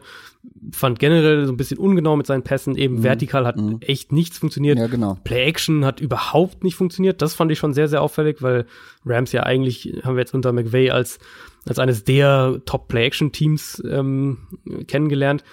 Also ich dachte in dem Spiel tatsächlich eigentlich, dass genau das Gegenteil eintritt gegen die Panthers, nämlich dass die Rams gegen die Front den Ball eher nicht so gut laufen, dafür aber die Secondary besser attackieren können. Und Realität war dann genau andersrum. auffällig für mich noch, Rams Offense eine Neuerung. Da hatten wir uns ja äh, auch gefragt, wie sich die, die generelle Herangehensweise eventuell ändern könnte. Ähm, die Rams haben auffällig viel aus 10 Personnel gespielt, also mit einem Running Back und vier Wide Receivern. Das haben sie letztes Jahr quasi nicht gemacht und das hat überhaupt nicht funktioniert gegen die Panthers. Die hatten aus 10 Personnel hatten sie sieben Pässe und acht Runs für 1,7 Yards pro Pass und 1,8 Yards pro Run. Also uh. kompletter Griff ins Klo. Ähm, trotzdem natürlich was, wo man sagt, das haben sie letztes Jahr im Prinzip überhaupt nicht gemacht. Also mal was anderes. Vielleicht so inter ja interessant einmal zu sehen, ob sie da dann dranbleiben, ja. ob sie was sie, was sie damit noch so formen. Ich denke auch, dass wir noch mehr mit zwei Tight Ends sehen. Also ich glaube, dass die, also es war jetzt in Woche 1 war es immer noch eine, eine 11 Personnel Offense, aber nicht so extrem wie letztes Jahr. Und ich könnte mir vorstellen, dass wir eben im Laufe der Saison da auch noch mehr Formationen, noch mehr verschiedene Personell-Groupings ähm, sehen. Eine letzte Sache noch, die wir, die wir glaube ich noch erwähnen sollten, ähm, weil wir, weil du vor allem auch über das Run-Game und die Run, wie die, wie die Rams den Ball laufen können im Spiel gesprochen hast. Die Saints bekommen ja David Onyemata zurück. Ja, der, wichtig, wichtig. Ähm, genau, der, der ein Spiel gesperrt war, das erste Spiel. Der war letztes Jahr ja so einer der Runstopper, den die Saints hatten. Also mhm. wirklich ein, ein, super Defensive Tackle, super äh, Runstopper. Das heißt, der könnte da direkt eine relativ große Rolle in dem Spiel haben. Ja, du musst versuchen bei den Rams, du musst das, versuchen, das Spiel weitestgehend in Jared Goffs Hände zu legen. Genau. Und, dann und du musst ihn zwingen, du musst ihn dazu zwingen, das haben wir letztes Jahr auch gesehen, Nee, andersrum. Du musst sie dazu zwingen, kurz zu passen. Das haben wir letztes Jahr waren das die, Aber die, ähm, das, was die Defenses, die, die gegen die Rams so gut aussahen, haben eben diese, diese Midrange und, und tiefen Pässe, gerade aus Play Action heraus, gerade aus Early Down Play Action, okay. nicht gegeben. Und Goff war dann zum einen ungenau, wenn er, wenn er dann die ganze Zeit so fünf, sieben, acht Yards passen musste. Und er wurde irgendwann auch ungeduldig. Also mhm. er hat mhm. dann irgendwann, haben wir das immer wieder mal gesehen, dass der Pässe versucht hat zu erzwingen. Das heißt, als Defense würde ich versuchen, okay. ähm, also wenn du eine Sache versuchen würdest, dann am ehesten, glaube ich, Goff in so ein Kurzpass, mhm. Dropback-Passing-Game zu zwingen. Ja, so argumentiert macht das auf jeden Fall Sinn. Ich hatte jetzt nur andersrum gedacht, weil er eben in Woche 1 tief auch nicht gut aussah. Also ich dachte, ja gut, dann versuche ihn die kurzen Ach so, Pässe wegzunehmen, ja. dass sie halt, dass er halt tief passen muss und dann ähm, müssen die dann aber auch genau kommen. Ähm, äh, hier eine Tendenz zu haben, ist natürlich. Also ich habe hier mir einen Tipp aufgeschrieben, ähm, beziehungsweise was heißt Tipp? Das ist eher ein Gefühl, weil beide hatten gefühlt so ein bisschen ihre Mühe und Not in Week One. Da lief noch nicht alles so richtig gut zusammen. Und für mich ist das so ein Spiel, weil was die Spieler angeht, ist es relativ ausgeglichen insgesamt. Aber das mhm. könnte dann halt wirklich so ein Spiel sein, was die Coaches am Ende entscheiden, durch eben im Spiel den richtigen Adjustments, ähm, wo man bei den Saints ja weiß, dass die das eigentlich ganz gut können. Ähm, oder halt in dem richtigen Gameplan. Ich glaube, darauf wird es dann letztendlich ankommen, weil diese beiden Teams unterscheidet dann in der Qualität auf dem Feld am Ende wenig. Ja, sehe ich auch so. Ich, ich habe mich noch nicht so hundertprozentig festgelegt. Ich tendiere dazu, knapp auf die Saints tatsächlich zu tippen. Ach echt, ich hätte gedacht. Aber das ja. ist, also es ist einfach nur wirklich auch ein Bauchgefühl, eben ja. weil ich fand, dass Jared Goff kein gutes, kein gutes Spiel in Woche 1 hatte und, und äh, ich sehe oder ich mir vorstellen kann, dass eben diese, diese, diese ähm, Dominanz in der Rams Defense, diese dominanten Part eben gerade Aaron Donald beispielsweise, natürlich, ähm, dass die mhm. in gewissem Maß neutralisiert werden weil Breeze halt den Ball relativ schnell los wird, weil die, die Saints eine sehr, sehr gute Offensive Line haben. Aber das ist, also ja, ist für mich auch wirklich ein Spiel auf Augenhöhe und ist ja auch in LA, das heißt, ähm, dann noch, noch ein bisschen schwieriger auf die Saints zu tippen, aber also ja, auf Augenhöhe, Bauchgefühl für mich ist im Moment mhm. leichte Tendenz Richtung Saints. Und dann kommen wir zu Division-Konkurrenten von den Saints und zwar den Falcons. Die spielen zu Hause gegen die Eagles wenn man jetzt nur letzte Woche als Grundlage nimmt, dann wurde dieses Match auf jeden Fall abgewertet, aber ich würde da nicht so viel hinein interpretieren. Also ja, die Eagles sahen nach so ein paar Anfangsschwierigkeiten verdammt gut aus. Da haben wir uns in der ersten Halbzeit noch gefragt, oh Gott, was ist denn da mhm. los? Verlieren die jetzt gegen mhm. die Redskins? Aber dann haben sie ihr wahres Gesicht gezeigt. Äh, die Falcons haben nicht ihr wahres Gesicht gezeigt vermute ich zumindest mal oder hoffe ich für die Falcons, dass das nicht das wahre Gesicht war. Also bei den Falcons muss einiges besser laufen. Was ist für dich das, was am, ja, am meisten irgendwie verbessert werden muss für die Eagles? Aus Eagles Sicht? Naja, für ähm, die, nein, für, aus Falcons Sicht für das Matchup gegen die Eagles. So ist es äh, also, also, richtig formuliert. Ähm, also, äh, ja, aus Falcons Sicht natürlich die Storyline, die Offensive Line. Klar. Das war das zentrale Matchup für mich eben schon in dem Vikings-Spiel in Woche 1, wo ich gesagt habe, wenn die Offensive Line funktioniert, dann ähm, ist es eine explosive Offense und dann wird es auch eine gefährliche Offense sein in Woche 1 ging es bekanntermaßen komplett in die Hose und dementsprechend ist das jetzt auch das zentrale Matchup für mich in, in, im zweiten Spiel. Also die Offensive Line ja. der Falcons gegen ja. die Defensive Line der Eagles. Ähm, Philadelphia hat ja so ein bisschen gebraucht, auch defensiv, bis sie dann äh, gegen Washington Case Keenum auch mit der Defensive Line konstanter unter Druck setzen konnten. Keenum wurde den, den Ball in Woche 1 noch mal ein bisschen schneller los als äh, Matt Ryan und diese ganze Idee von der neuen Falcons Offense, die ja mit, mit der Cutter zurückkommt, ähm, ist im Prinzip, dass man wieder, wenn man es ganz simpel runterbrechen will, dass man wieder vertikaler attackieren will. Also im Passspiel explosiver sein, dieses Wide Receiver Trio noch besser nutzen, als ja. es zuletzt unter Steve Sarkisian der Fall war das Problem damit eben ist, und ja, das Problem ja. hatten wir jetzt in Tampa Bay auch lange genug, ähm, dafür brauchst du wirklich gute Pass Protection. Ich wollte nämlich gerade sagen, wie willst du ein vertikales Passspiel aufziehen, genau. wenn dein Quarterback zu schnell unter Druck gerät? Genau, und, und die Falcons hatten gegen Minnesota eigentlich fast durch die Bank weg wirklich einen schlechten Tag in Pass Protection. Habe es vorhin schon im News-Segment angesprochen. Chris Lindstrom war noch einer der Lichtblicke und der ist jetzt auch raus. Beide Tackles, auch Jack Matthews, hatten echt Probleme und dann ähm, ist jetzt eben, wie gesagt, direkt der erste Backup drin. Das ist dann wahrscheinlich Jamon Brown. Also damit werden die Probleme nicht, nicht geringer. Und ich meine, es ist ja so, also wenn Atlantas Protection funktioniert, dann haben sie gleiches Argument eigentlich noch stärker als gegen die Vikings. Dann haben sie definitiv die Mittel, um ja diese Eagles Secondary, die echt immer ja. noch nicht so sattelfest ist, um denen echt auch größere Probleme zu bereiten. Aber man muss halt dann so, und, und ich finde, das ist dann in dem Fall auch keine Overreaction, weil es jetzt ja kein neues Thema ist. Man muss halt nach dem Auftakt schon Zweifel daran haben, dass dieser Pass Protection Part eben mhm. bei den Falcons auch erfüllt wird. Da hast du eben schon meinen Dorn im Auge angesprochen. Also ich habe mir auch aufgeschrieben, Eagles Front gegen Falcons O-Line Mismatch. So, mehr mhm. habe ich gar nicht geschrieben. Aber was mich nach wie vor stört und was mich auch nur ein bisschen bestätigt hat, ist die Eagle Secondary, die Cornerbacks. Ich meine, mhm. die habe ich letztes Jahr schon oft kritisiert, du ja auch. Und vor allem, wie doll habe ich das bitte kritisiert, dass da in der Offseason nichts passiert ist, dass man da nichts gemacht hat, dass man wirklich gesagt hat, jo, das, ja, letztes Jahr auch gegen Ende wurde es ein bisschen besser, da brauchen wir nichts machen. Und dann hieß es immer, ja, das sind ja junge Spieler, die können sich noch entwickeln, aber wenn ich mir jetzt die Woche eins angucke, habe ich nicht viel Positives mitgenommen, vor allem wenn man sich überlegt, dass man gegen eins was wir vorher so als eines der schwächsten, schwächsten Receiving Cores ähm, ja. deklariert haben, eben die Redskins, dass man da dann so schlecht aussieht teilweise, also dass ein Terry McLaurin ähm, da die mhm. Cornerbacks reihenweise nass macht. Ich meine, da kommen jetzt ganz andere Spieler. Gut, klar, wenn ganz man genau. wenn man mehr Druck entwickeln kann an der in, an der Front, an der Line, schön und gut, dann werden diese Receiver, vor allem wenn man versucht weiterhin vertikal zu passen, nicht viel kaputt machen, aber trotzdem ist ein Julio Jones was anderes als ein Terry McLaurin oder ein Paul Richardson. Und noch die ja. zwei anderen, die da auch noch dabei sind und auch nicht gerade schlecht sind. Ja, das ist so das, woran man sich, glaube ich, als Falcons-Fan dann ein bisschen auch klammern darf. Muss. Ja, dass sie es eben schaffen, muss, ja, wahrscheinlich auch, dass sie es eben schaffen, in, in so einem Spiel ihre Receiver besser einzusetzen. Ja. Dass, äh, dass die Offense vielleicht dann doch den Ball schneller los wird und, und du die Receiver, den Receivern eher Yards nach dem Catch ermöglicht.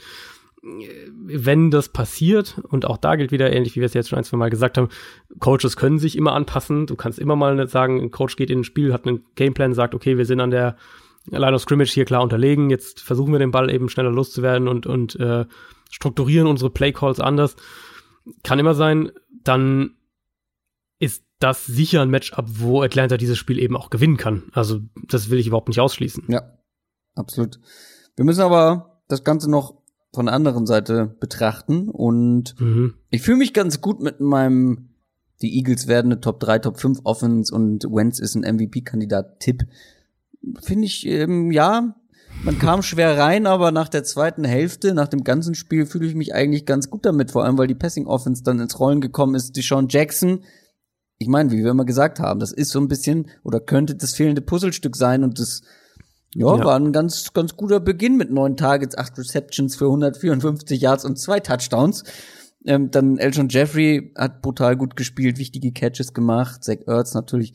Ähm, und auch hier finde ich, also für mich sieht das alles nach einem ziemlich passintensiven und high-scoring Game aus, weil auch bei den mhm. Falcons sehe ich so ein bisschen die Schwierigkeiten, diese Offense, vor allem diese Passing Offense, verteidigen zu können. Ja, man hat jetzt nicht das, die große Sample Size mit den gerade mal elf Pässen, die äh, die Vikings gegen die Falcons Offense probiert haben. Äh, das werden deutlich mehr werden. Da können wir von ausgehen. Trotzdem bin ich nicht so optimistisch, dass die Falcons Secondary das gut verteidigen kann, vor allem die Cornerbacks. Ja, und sie werden halt, würde ich jetzt mal vermuten, Carson Wentz auch nicht mit dem, äh, mit der äh, hohen Rate unter Druck setzen können, wie sie es gegen Kirk Cousins gemacht haben. Für mich so wirklich der, oder zwei Takeaways. Zum einen eben, dass diese Eagles Offense äh, zu gut ist, als dass die über ein ganzes Spiel so viel Sand im Getriebe haben wird, wie es am, am Anfang gegen Washington der Fall war. Das ist schon mal eine sehr ermutigende Erkenntnis aus Woche mhm. 1. Und dann hast du ja eben Jackson angesprochen. Wir haben das jetzt wirklich schon gleich im ersten Spiel gesehen, was für einen Unterschied er äh, machen kann, eben auch wenn es darum geht, dieser ja, ich nenne das jetzt mal irgendwie so Eisbrecher gewissermaßen zu sein, weil diese, also zum einen diesen Deep Speed hatte Philly halt letztes Jahr einfach nicht.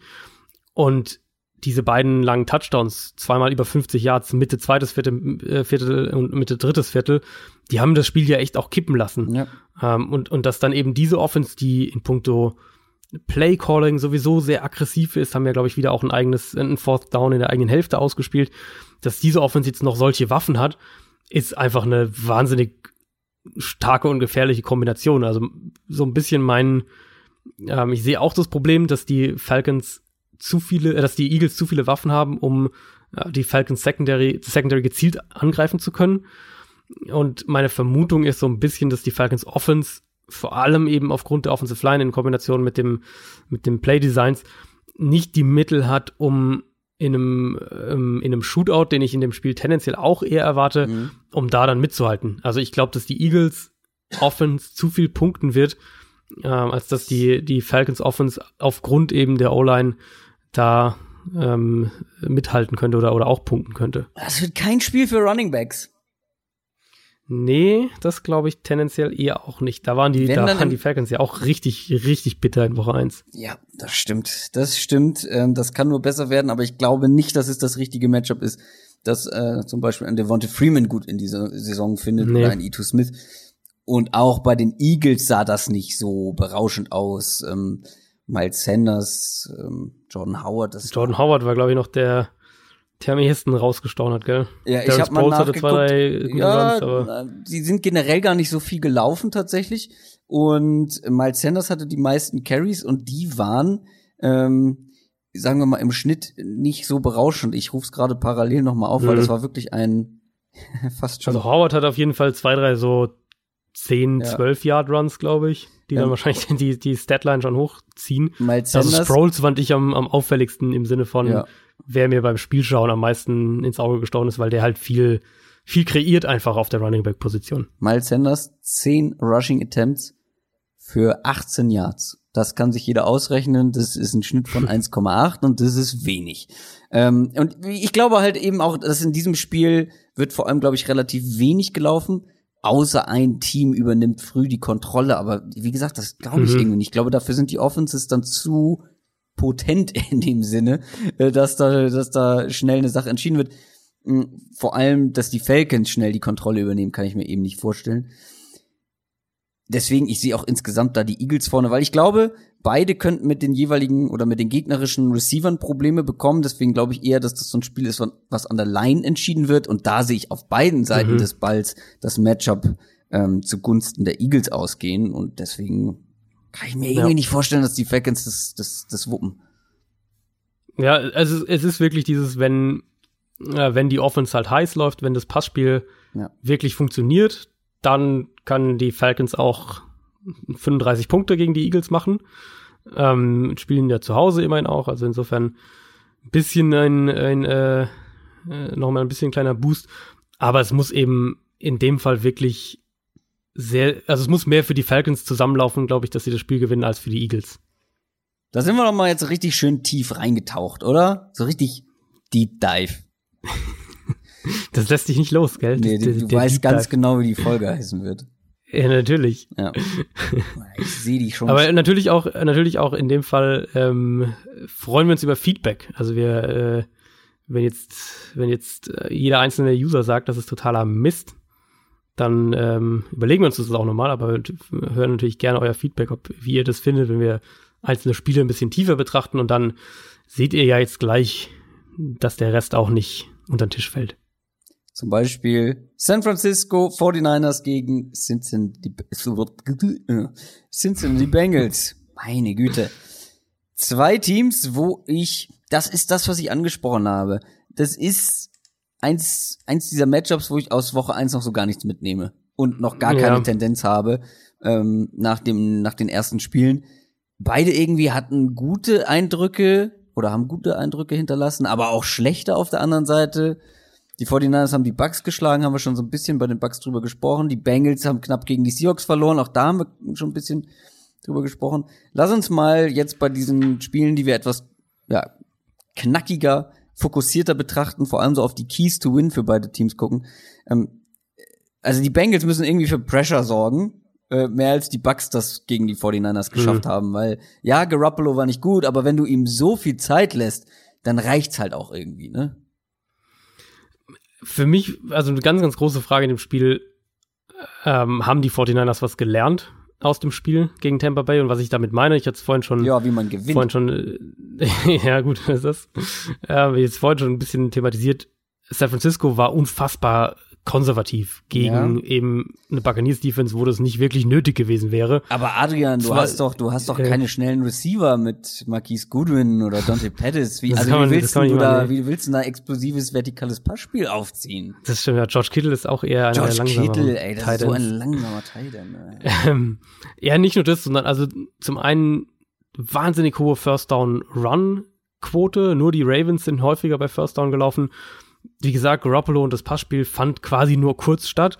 Und man hatte den Eindruck, so ein bisschen, dass, dass ähm, die Garoppolo irgendwie, ja, ich will jetzt nicht sagen verstecken wollen, aber dass sie vielleicht noch nicht so ganz sicher sind, wo der, wo der irgendwie steht, dass sie ihm möglichst wenig, ähm, möglichst wenig von ihm verlangen wollen. Jetzt haben wir die Seahawks, wenn auch aus anderen Gründen, wie wir alle wissen, aber zumindest in puncto Play-Calling-Tendenzen durchaus einen ähnlichen Ansatz verfolgt, was, was eben das Run-Game angeht. Und gegen diese Bengals Front läufst du halt mal nicht eben so. Und das erwarte ich jetzt auch bei, bei, bei den 49ers nicht eben ja. ohne Tevin Coleman. Ich glaube nicht, dass die, dass die 49ers in dem Spiel einfach so nach Belieben über die Bengals drüber laufen.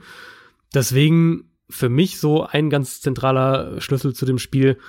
Wie mutig ist San Francisco und vor allem, wie mutig sind sie im Passspiel? Mhm. Eben gerade mit, mit Kittel haben sie ja eine extreme Matchup-Waffe, wenn du, wenn du den gegen Cincinnati's Linebacker oder Strong Safety ins, ins Matchup bekommst dann sind da Big Plays ja absolut möglich. Und wir haben das ja von den 49ers auch häufig genug gesehen, dass, dass diese Offense Big Plays produziert. Ähm, wenn das offensiv eher so aussieht wie, vom, vom Ansatz her eher so aussieht wie gegen Tampa Bay, dann haben die Bengals da auch eine reelle Chance, das zu Hause zu gewinnen, glaube ich. Ui. Also denkst du nicht? Also ich fand jetzt nicht, dass, äh, dass San Francisco ja, ja, doch. Also, angsteinflößend war ich habe halt von den, das ist das, was ich eben meinte, dass ich so wenig Gefühl für diese beiden Teams habe, weil San Francisco ja, ja. hat eigentlich nicht gut gespielt, aber hoch gewonnen.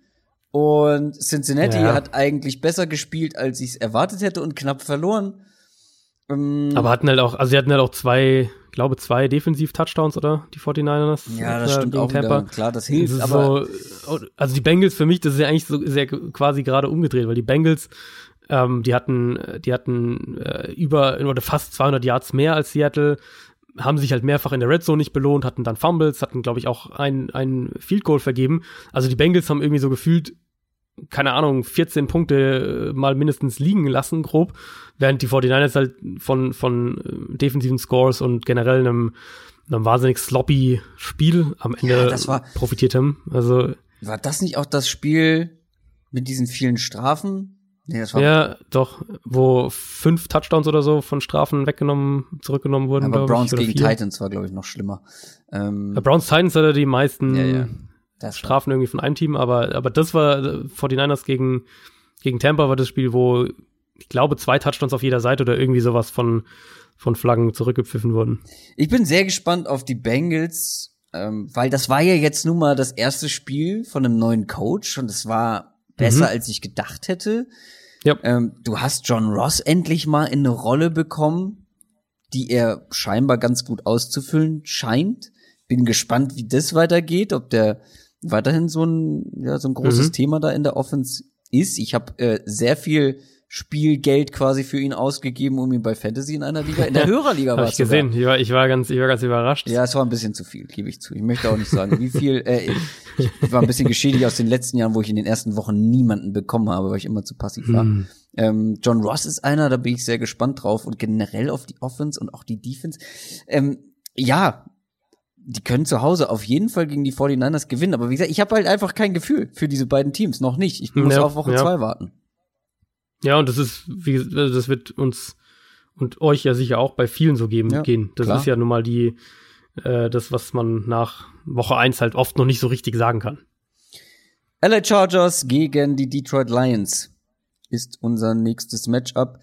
Bei mir auf der Liste, die Chargers mussten zwischendurch mal zittern gegen die Colts. Die Lions mhm. mussten auch zittern und haben sich am Ende fast einen sicheren Sieg noch wegnehmen lassen. Das haben sie sich selber zuzuschreiben. Also dieses Timeout kurz vor Ende, ja. wir haben es ja zusammen geguckt, äh, du hast ja richtig mitgefiebert, weil es gegen ähm, dein Team ja gegen die Cardinals war. Ähm, die haben sich selber fast geschlagen. Trotzdem, für mich gibt's hier eine ganz, ganz klare Tendenz, anders als bei dem Spiel eben. Also wenn ich mir überlege, dass ein First-Time-Head-Coach mit einem Rookie-Quarterback in der Lage ist, im ersten Spiel, im ersten gemeinsamen Spiel, die Schwächen einer Defense so zu identifizieren, dass man einen relativ großen Rückstand im vierten Viertel noch aufholt, und jetzt trifft man auf so erfahrene Leute wie, wie Rivers, wie Lynn und wie die, und diese, generell diese Offense, über die wir gleich noch kurz sprechen können, von den, von den Chargers, die ich nach wie vor sehr mag. Also ich sehe, ich sehe es nicht so positiv für die Lions und vor allem für die Lions Defense nicht. Ja, es gibt äh, für mich auch wieder so ein bisschen ja, zwei bis drei Faktoren, die, glaube ich, das Spiel entscheiden. Also Lions Offense einmal, das war eigentlich offensiv mehr oder weniger ziemlich genau das, was ich mir bei Detroit auch vorgestellt hatte. Ja, ernsthaft? Ganz klarer ganz Fokus. Gepasst, aber. Ja, aber der, also der Fokus war ja trotzdem ähm, oder die, dieser Wille des, des äh, Run-Game zu stimmt. establishen. Das stimmt. Gerade Early Downs. Ja. Ähm, ich habe gleich auch noch eine sehr, sehr gute Stat dazu. Kombiniert aber dann eben mit einem sehr effizienten Play-Action-Passspiel. Und da war Stafford wirklich gefährlich ja. am Sonntag. Ja. Generell eben so ein bisschen dieser Seahawks-Ansatz auch laufen und dann mit einem vertikalen Passspiel das Run-Game komplettieren, wenn man es jetzt mal positiv ausdrückt. Da waren die Titans vor allem super, also ganz besonders TJ Hawkinson, super, super Rookie-Debüt oh, gehabt in Arizona. Gut. Mehrfach auch wirklich komplett offen gewesen, gerade bei Play Action, wo man dann auch die, die, ähm, die Play-Designs sicher auch zu einem gewissen Grad loben muss. Und also, wenn man es jetzt mal auf das Spiel umdreht oder auf das Spiel, ähm, auf das Spiel direkt schaut, die Chargers waren, fand ich, überraschend anfällig im Run-Game gegen die Colts. Ja. Klar, Indianapolis super Offensive Line, ist auch viel aus 11 Personnel gelaufen, ähm, insofern effizient gelaufen, sage ich jetzt mal. Und da kommt dann so äh, ein bisschen die mein Fragezeichen rein. Detroit halt echt viel enge Formationen im, im Run-Game, viele Runs, die vorhersehbar waren. Und die Stat, die ich dazu gefunden habe, es gab in Woche 1 genau zwei Running Backs, die mehr als 50 Prozent ihrer Runs gegen acht oder mehr Spieler in der Box hatten. Und das waren die beiden Detroit Lions Running Backs, Karrion Johnson und CJ Anderson. Das sagt natürlich schon viel aus. Ich meine, das ist dann in, in puncto Sample Size auch schon gar nicht, gar nicht so klein, wenn wir nur von einem Spiel sprechen, aber ja, zusammengerechnet ja, glaube ich, auch an die 25 Runs oder sowas. Das ist eben das, was die Lions machen wollen. Die Lions wollen das Run-Game establishen und sie machen das halt auch bei Early Down und gegen eine, gegen eine Run-Box, also mhm. wenn die Defense viele Spieler in der Box hat. Das wird für mich dann die Frage sein, äh, haben die Colts, waren die Colts im Run-Game so gut, weil sie so effizient gelaufen sind, im Sinne von, sie haben leichte Boxes besser ausgenutzt, sie haben, ja, sie haben, sind in den richtigen Situationen eben auch vor allem auch gelaufen, oder haben die Chargers da echt so ein bisschen vielleicht eine Schwachstelle? Wenn es ersteres ist, dann haben die Lions, glaube ich, ein großes Problem. wenn die Chargers da irgendwie anfällig sind, dann will ich nicht ausschließen, dass Detroit da mit seinem Run-Game auch, ähm, auch mehr Schaden anrichten kann, als es bei, bei den Cardinals der Fall war, weil da war das Run-Game ja echt gar nicht effizient. Allerdings, also diese Offense der Chargers, ähm, wenn wir darauf noch mal gucken, die mhm. halte ich für, für sehr stark.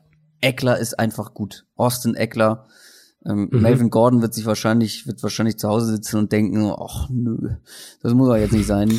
er, er spielt einfach gut und er ist dazu halt auch noch ein guter Receiving Running Back, äh, Receiving Back, muss es heißen. Hunter Henry ist wieder, wieder da und wieder wichtig, Keenan Allen sowieso. Ja, Moment mal, da wäre, da wäre nämlich gerade eine Breaking News. Ähm, Hunter Henry ist nämlich nicht wieder da. Och, Hunter Henry ist wieder weg. Hat sich äh, eine Knee Fracture, also irgendwas im Knie gebrochen und ja, no timeline for return. Also Och. genau, wahrscheinlich die Kniescheibe. Also der ist bis auf weiteres raus. Das tut weh. Und das wird auch der Offense wehtun. Allerdings hat man letztes Jahr komplett ohne ihn gespielt und Mike Williams wird da, glaube ich, dann wieder ein etwas wichtigerer Faktor. Auch wenn er eine, mhm. jetzt etwas andere Rolle vielleicht hat. Allerdings möchte ich meine Argumentation trotzdem fortführen. Klar, Hunter Henry ist wichtig, ja, ähm, war wichtig. Trotzdem bleibt die Offense immer noch sehr gut in meinen Augen. Vor allem die Lions Secondary, vor allem gegen Ende des Spiels, die konnten ja gar nichts mehr verteidigen. Das lag natürlich ja. auch ähm, an den Play Calls wahrscheinlich. Ähm, trotzdem ähm, Fitzgerald und Christian Kirk und so, die haben dann am Ende ein richtig gutes Spiel gemacht. Und wenn ich mir dann eben angucke, auf wen sie da jetzt treffen, auf wie viel Erfahrung ähm, auch und mit Keenan Allen und Mike Williams zwei starke Receiver, das macht mir jetzt einfach nicht so viel Hoffnung. Auch, auch die Seite des Balls quasi nicht. Ja, also Lions spielen ja bevorzugt Man-Coverage. Das kommt noch aus dieser aus dieser Patriots-Schule und da sehe ich dann auch Mike Williams als äh, 1 gegen 1 Mismatch-Kandidaten so ein bisschen. Bin gespannt, wie sie dann Keenan Allen covern, vielleicht eher mit Justin Coleman, wenn Darius Slay eher auf Mike Williams geht. Da sind die Chargers aber trotzdem echt, äh, echt unangenehm, gerade eben auch mit Austin Eckler's Rolle, ja angesprochen, im Passspiel. Arizona hat es dann geschafft, vor allem auch immer wieder aus, ähm, aus vier Wide Receiver Sets äh, einen der Receiver und, und oft war es Larry Fitzgerald gegen einen der Safeties in Mismatches zu bekommen. Daraus sind auch mehrere der Big Plays entstanden.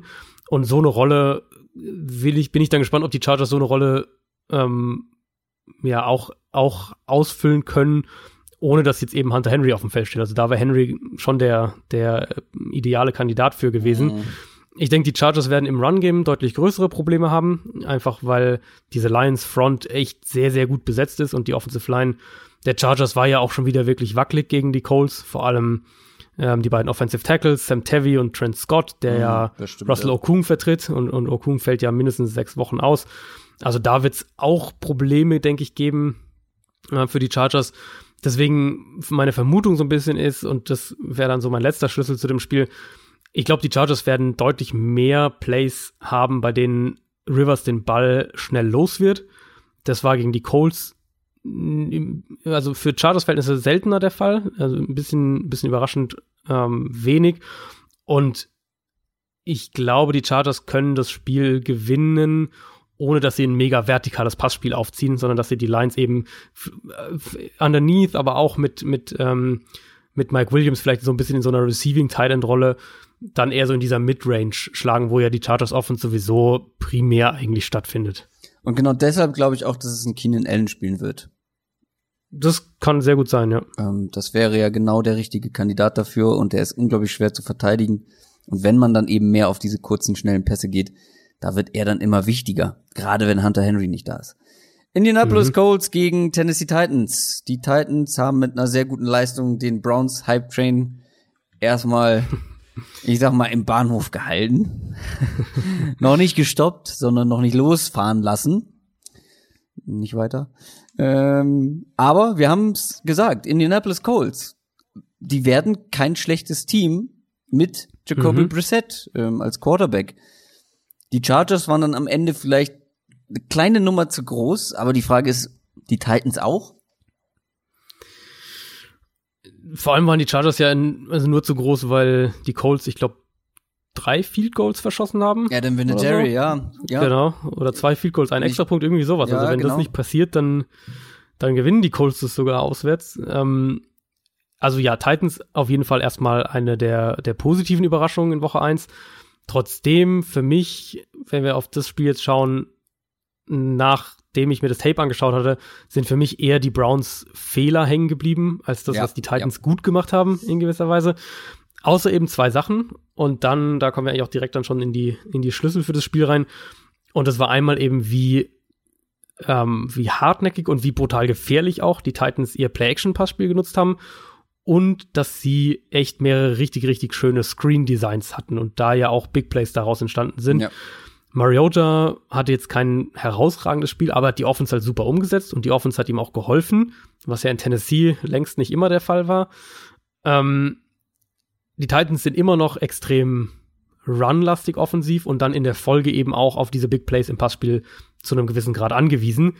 Und gegen die Browns kam da dann so gesehen ein perfekter Sturm zustande, nämlich dass, dass die Defense Turnover hatte, dass Mariota als die, in dieser Game Manager Rolle funktioniert hat und dass dann diese einzelnen Big Plays über das über Screens, Play Action, dass die voll eingeschlagen haben. Deswegen für mich so eine ganz ganz zentrale Frage bei den Titans, wie sehr ist das übertragbar auf andere Spiele, weil klar, das war jetzt erstmal ein super Auftakt, in dem aber denke ich auch das Ergebnis ein bisschen irreführend sein kann, wenn man sich das Spiel anschaut und schaut, wie es zu diesem Ergebnis kam.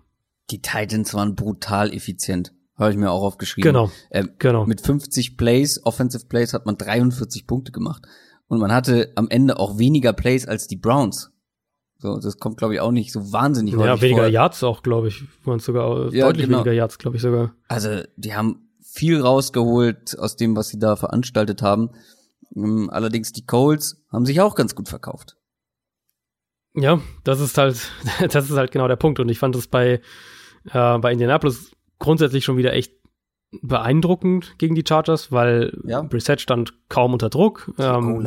Er hat, äh, genau, die O-Line war richtig stark, eben auch im Run-Game, haben wir ja gerade bei den Chargers schon angesprochen. 60 Prozent von Brissetts Pässen kamen innerhalb von 2,5 Sekunden und da sehen wir eben auch einfach, so funktioniert diese Offense und so ja. ist es dann auch schwer, ähm, defensiv da auf diese Art zu gewinnen, beziehungsweise dem Quarterback Probleme zu bereiten. Generell, ich fand es bei Brissett, habe ich mir notiert, war ein, ein, gutes bis sehr gutes Spiel, hat kaum gravierende Fehler gemacht, ja. hat Pässe in enge Fenster getroffen, ähm, natürlich vom, vom grundsätzlichen, von der grundsätzlichen Vorgehensweise her sehr, sehr konservativ, was im Kontext dieser Offense zu einem gewissen Grad auch dazugehört. Sehr viel, wirklich sehr, sehr Kurzpassspiel. Ähm, teilweise hatte ich dann schon auch also ein bisschen den Eindruck, dass Frank Reich ihn auch noch beschützt mit seinen Playcalls, ähnlich wie wir es bei Andrew Luck am Anfang der vergangenen Saison mhm. gesehen mhm. haben, was ja überhaupt nicht verwerflich ist, wenn man sie, äh, die Situation bedenkt. Macht es natürlich schwer, jetzt daraus so wahnsinnig viel mhm. rauszuziehen. Ähm, aber von an sich hast du ganz am Anfang direkt das gesagt, was ich, was mein Eindruck auch war. Die Colts, die werden selbst ohne Andrew Luck ein gutes Team haben und Brissett hat jetzt einen guten Einstand gehabt, ein gutes erstes Spiel gemacht in der Saison. Wenn Brissett gut spielt, dann ist das auch ein Team, was, was, was wieder ähm, neun oder mehr Spiele gewinnen kann. Vor allem gibt's auch noch ein anderes Team, was auf ähnliche Art und Weise ja quasi oft Spiele gewinnt mit einem mit einem schnellen Passing Game, was schwer zu verteidigen ist, weil die O-Line dann gut genug ist, um den Quarterback für die Zeit zu beschützen und das sind die New England Patriots. Die spielen zu Hause bei den Miami Dolphins und wenn wir das einfach mal ganz trocken zusammenfassen, die Patriots haben gegen die Steelers ihr erstes Spiel mit 33 zu 3 gewonnen, also gegen eine Mannschaft, die um die Playoffs mitspielen sollte. Mhm. Und die Dolphins auf der anderen Seite haben gegen die Ravens eine Mannschaft, die wir eigentlich beide etwas hinter den Steelers sehen, mit 10 zu 59 verloren ja, was, was, wie doll darf man tanken, ist die Frage. ja, ist, ist eine interessante Diskussion. Ich habe da in meiner äh, Spox-Kolumne diese Woche auch das mal aufgegriffen, weil es ja echt auch viel auf Social Media rumging. So ja, in die Richtung, wer äh, jetzt hier, da, da laufen denen die Spieler schon weg, die wollen irgendwie alle raus aus Miami und, ja, leeres Stadion. und äh, Fans sind nicht im Stadion, genau. Ähm, also fand ich ehrlich gesagt ziemlich ziemlich absurde äh, Overreaction. Also natürlich willst du dein, dein, dein Auftaktspiel, willst dich nicht da so komplett blamieren gegen die Ravens.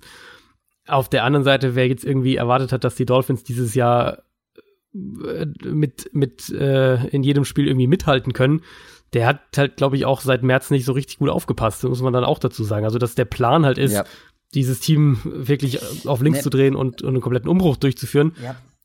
Das ist jetzt nicht so überraschend und dass da dann auch mal so ein Spiel vorkommt, muss man, glaube ich, auf dem Zettel haben. Natürlich willst du es halt nicht direkt in Woche eins vor deinen eigenen Fans haben. Also, wenn es in Woche sieben passiert wäre, irgendwo in, in Baltimore, dann äh, wäre wahrscheinlich auch äh, die Reaktion deutlich anders ausgefallen. So muss man wahrscheinlich gar nicht wahnsinnig viel über Miami an sich sprechen. Natürlich war das ein, ein Debakel, klar, keine Frage. Für mich ist es nach wie vor der richtige Weg, was sie da machen. Ähm, rein für das Spiel gesehen, ich ja. sehe nicht, wie die Dolphins Brady irgendwie unter Druck setzen können. Ja. Die Patriots werden diese Linebacker und Safeties in Coverage attackieren, genauso wie sie es gegen die Steelers gemacht haben.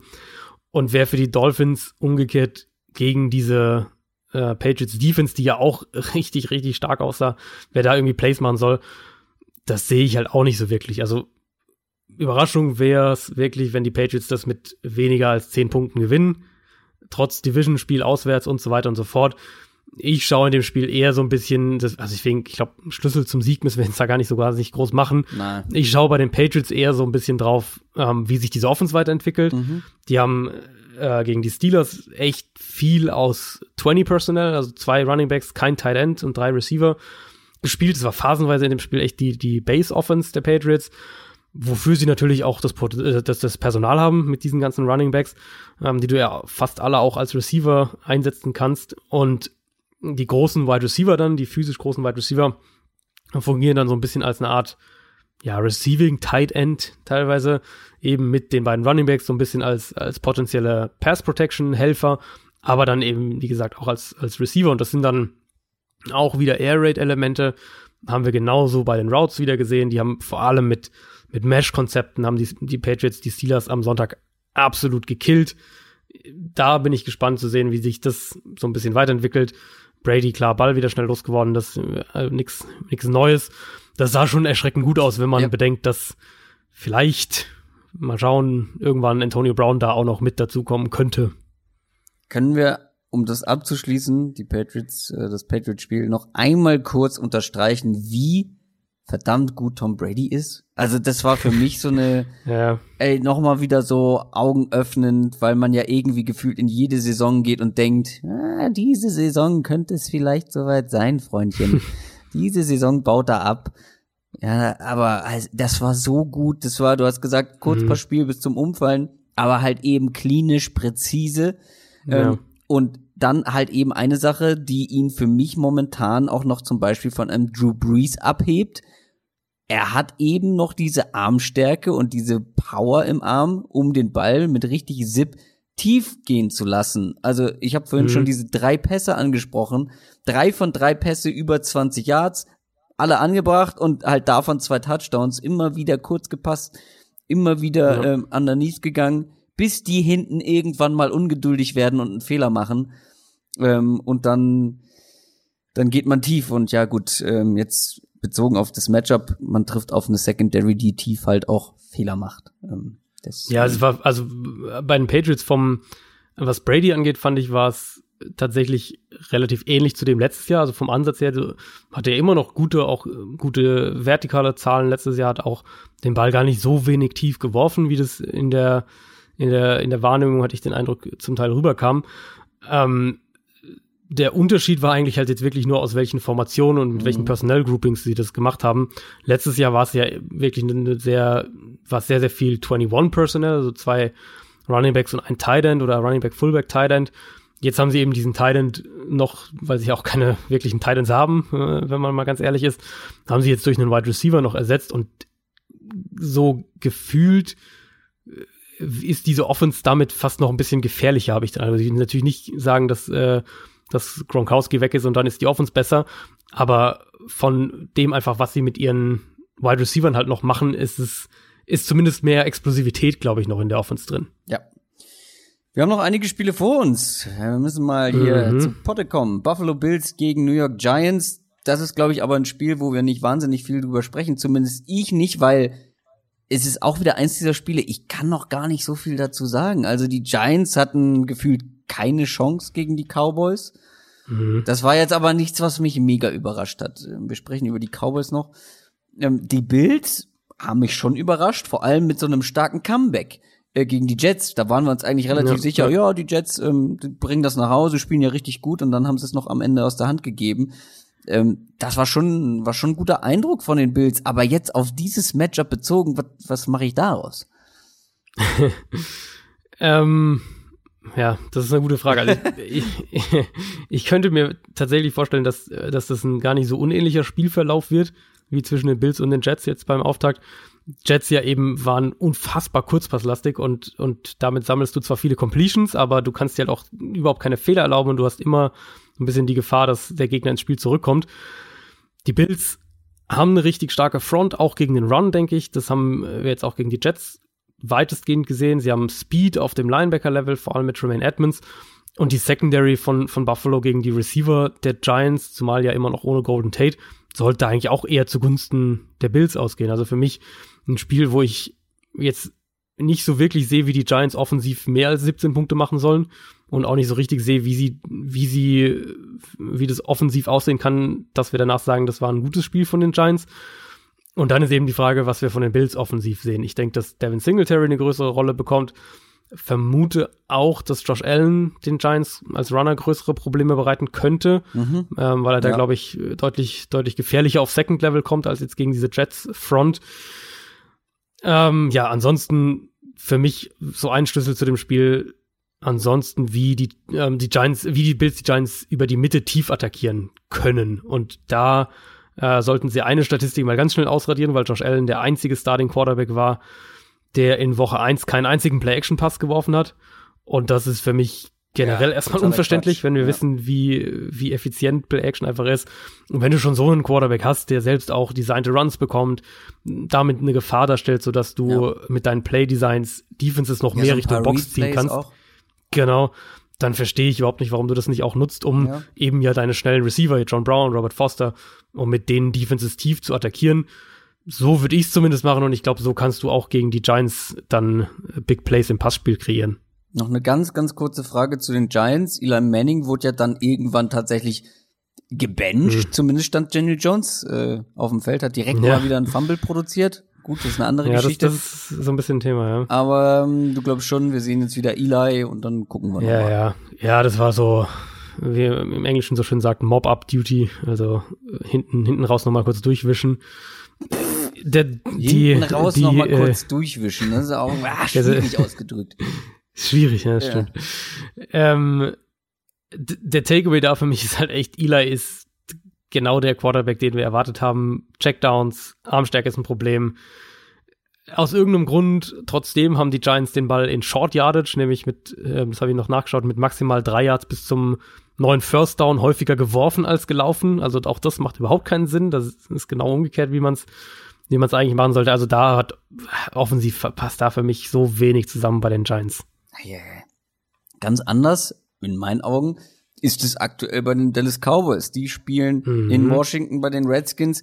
Und auch hier nochmal so ein ursprünglicher Takeaway oder so einer meiner Takeaways aus Woche eins. Wir saßen da, haben ähm, Cowboys geguckt und irgendwann sage ich ganz einfach trocken zu dir, ich habe irgendwie Bock auf die Cowboys dieses Jahr. und das habe ich lange nicht gesagt. Ich weiß nicht, ob ich das überhaupt schon mal in meiner mhm. NFL ähm, Zeit gesagt habe. Und ich hätte nicht gedacht, ah, okay, vielleicht Tony Romo damals, das war schon ähm, Des Bryant wie auch immer, ich hätte nicht gedacht, dass Kellen Moore schon so viel Einfluss auf diese Offense hat, der neue Offensive ähm, Coordinator. Das ist richtig kreativ gewesen. Wir saßen da teilweise wirklich und haben nicht schlecht ja. gestaunt. Also viel und gutes Play-Action. Ähm, wir haben viele Motions gesehen. Dann auch mal aus Situationen, die wirklich ja nach Run geschrien haben und auch nach und Formationen, die nach Run geschrieben haben, mal Play-Action gespielt, mal gepasst Elliott war dann plötzlich überall zu finden in den Formations, auch mal als Wide Receiver. Dann hat man mal einen Fullback mit einer Motion als Whiteout aufgestellt. Also, also kreative, kreative Dinge, die wir wirklich vermisst haben. Ähm, vor allem die letzten zwei Jahre bei den Cowboys, mhm. die man einfach mit so einem guten Roster, den sie nun mal haben, ja durchaus machen kann. Aber sie haben es immer nicht gemacht. Deswegen haben wir ja immer so viel kritisiert an den Cowboys. Und da sieht man halt direkt auch, so was hilft einem Quarterback. Dak Prescott ja. hatte ein super Spiel und auch das haben wir, glaube ich, schon häufiger mal erwähnt. Das kann er ja auch. Das ist ja kein schlechter Quarterback.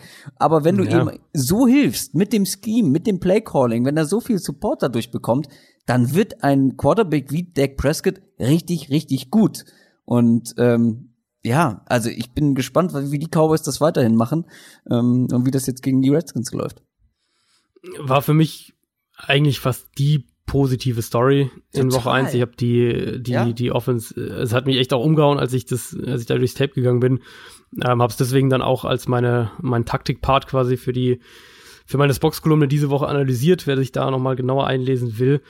Du hast schon viel angesprochen, Play Action super eingesetzt, Play Designs auch, die haben extrem große Anzahl an verschiedenen Motion-Paketen gehabt, die haben ja gezielt Teile der Coverage auch äh, isoliert, Bunch Formation genutzt, all diese Sachen, Prescott einfache Reads gegeben.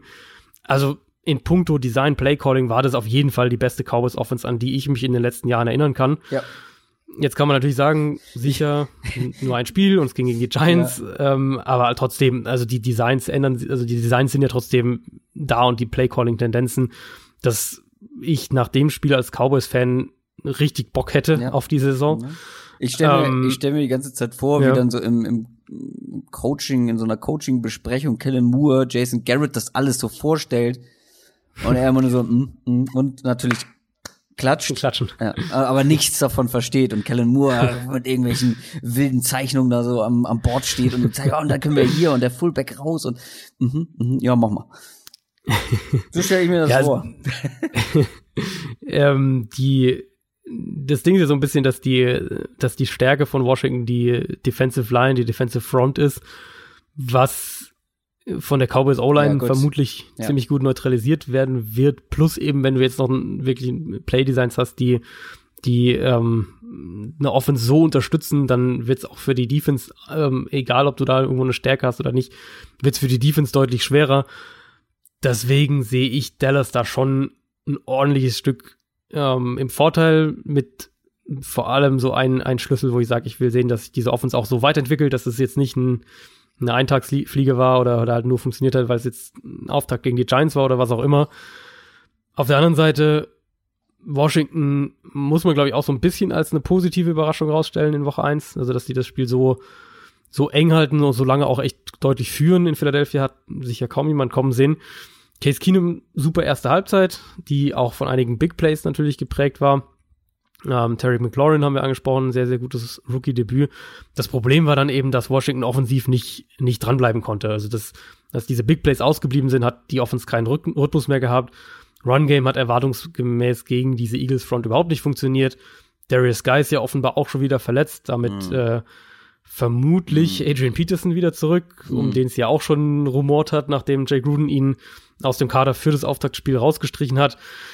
Also ich denke, dass Washington in dem Spiel ähnliche Probleme wie gegen die Eagles bekommen wird. Sicher kann hier und da mal ein Big Play passieren, aber die Cowboys Stand heute, würde ich sagen, sind auf Cornerback besser aufgestellt als die Eagles. Auf jeden Fall stabiler aufgestellt. Und dann fehlt Washington halt so dermaßen die, die Wide Receiver und, und generell die Receiving Power, ja. ähm, um da mitzuhalten. Und, und die Cowboys haben auch eine immense Reichweite einfach auf dem Linebacker-Level was denke ich, das, das Run-Game von Washington nochmal erschweren wird. Auch die kurzen Pässe zu den Titans, zu Chris Thompson erschweren wird. Trent Williams ja offenbar immer noch nicht zurück. Das heißt, Case Keenum wird äh, gegen DeMarcus Lawrence und die Cowboys Front auch gut unter Druck stehen. Ich sehe da in dem Spiel nicht allzu viel, was für Washington spricht.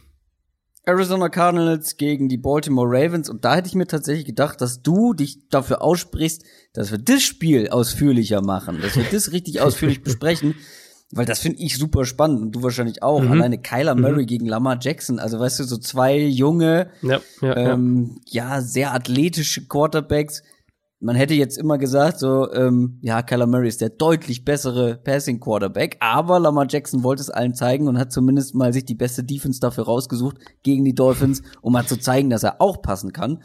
Ähm, aber das Schöne aus, aus Lamar Jackson Sicht oder aus Ravens Sicht ist natürlich jetzt, man trifft jetzt auch wieder auf eine Secondary, die alles andere als unschlagbar ist. Das ist definitiv der Fall. Also Arizona logischerweise immer noch ohne ohne seine beiden Starting Cornerbacks mit Patrick Peterson und Robert Alford beide nicht dabei. Ähm, also sagen wir so, man, man kann, glaube ich, nicht genug betonen, wenn die Lions mit ihren Titans schon permanent frei in, in der, in der Cardinals Secondary rumrennen. Jetzt kommt der dass Mark es dann Andrews, vermutlich, äh, ja. genau, dass es dann vermutlich mit, mit den, mit den Ravens, mit ihren Play-Action und, und ihren Titans, ähm, dass das richtig hässlich werden könnte für die Cardinals Defense. Lamar Jackson hatte die Hälfte seiner Pässe in Woche 1 via Play-Action geworfen.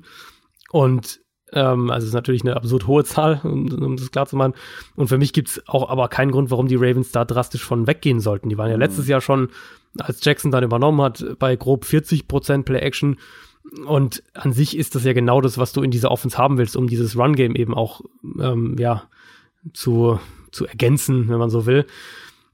Klar, du musst den Run verteidigen gegen die Ravens. Da sah Arizona gegen Detroit ja relativ gut aus. Aber Baltimore hat halt nun mal auch diese explosiven Waffen im Passspiel. Lamar Jackson hatte ein super, ein super Spiel als Passer, auch wenn er viel in offene Fenster werfen durfte. Ähm, Schlüssel zum Spiel, ich glaube, Arizona darf das Spiel nicht konservativ angehen. Das ist, war so für eine ganz zentrale Sache, die ich mir rausgeschrieben habe. Die Ravens ähm, haben ja jetzt nach, äh, nach Taven Young, den sie in der Preseason verloren haben, auch Jimmy Smith verletzungsbedingt verloren. Das heißt, zwei, zwei Starting Cornerbacks fehlen auch bei den Ravens, wenn man so will. Dementsprechend würde ich aus Cardinals Sicht äh, an sich an das anknüpfen, was sie halt im vierten Viertel gemacht haben. Nämlich Ja. ganz viel mit, mit 10 Personnel rauskommen, vier Wide Receiver, Matchups zwischen Wide Receivern und Safeties erzwingen. So kamen eben auch die Big Plays gegen Detroit zustande.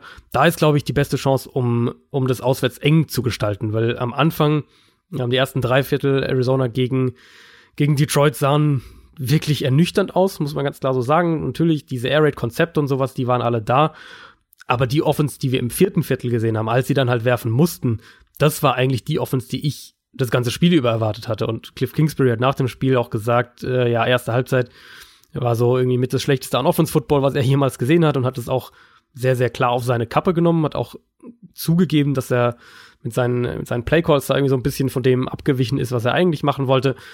Insofern kann man vielleicht hoffen, dass, dass er sich da am Anfang wirklich selbst ein bisschen im Weg stand und wir mehr von dem sehen, was dann eben durch diese Aufholjagd notgedrungen gemacht wurde. Spread Formations, Tempo Offense, schnelle Pässe ähm, für Kyler Murray. Weil du natürlich auch, und das ist dann das andere, ähm, das andere, ähm, der andere Schlüssel zum Spiel, also zum einen, wie die Ravens Secondary, die immer noch sehr gut ist, das verteidigt, aber dann auch, wie Baltimore im Pass Rush jetzt generell aussieht, weil da auch, finde ich, ist, äh, ist Miami wirklich nicht aussagekräftig gewesen. Cardinals haben jetzt schon ihren ersten Offensive Lineman verloren. Marcus Gilbert, der ja aus Pittsburgh geholt wurde, um diesen Right Tackle Spot endlich äh, zu stabilisieren, er hat sich das Kreuzband gerissen. Das heißt, der, äh, für den ist die Saison auch gelaufen. Dementsprechend bleibt die Line ganz klar ein Thema und, und mein Eindruck war so ein bisschen, dass Kingsbury und, und Murray am Anfang des Spiels zu viel irgendwo auch wollten, zu viele andere Sachen noch einfließen lassen wollten, statt sich halt auf ihre Konzepte zu verlassen. Und, und diese, diese Air Raid-Version, die wir dann gesehen haben, die beschützt ja auch deine Offensive Line zu einem ordentlichen Grad. Und deswegen will ich das mehr sehen auf der einen Seite, auf der anderen Seite Ravens Offense ganz klar. Und da bin ich auch auf deine, auf deine, äh, auf dein Fazit gespannt, aber ganz klar für mich, ja, ich will natürlich sehen, ob, ob Lamar Jackson als Passer da Ja. ansatzweise auch nur anknüpfen kann. Das natürlich, aber auf der anderen Seite gab es einen schönen Take bei, ich glaube, es war bei Around the NFL, ähm, gefühlt, oder man hatte so ein bisschen das Gefühl, die Ravens wollten der Welt zeigen, der Typ kann auch passen und haben sich dafür dieses Spiel gegen die Dolphins ausgesucht. Und ich glaube, man wird nicht ansatzweise so viele Pässe von Lamar, Jack Lamar Jackson sehen, sondern dann halt auch mal wieder ähm, designte Runs und Scramble Drill, Scrambles und all was dazugehört so. Natürlich, ähm, ich fänd's spannend, wenn er weiterhin so das Niveau halten kann.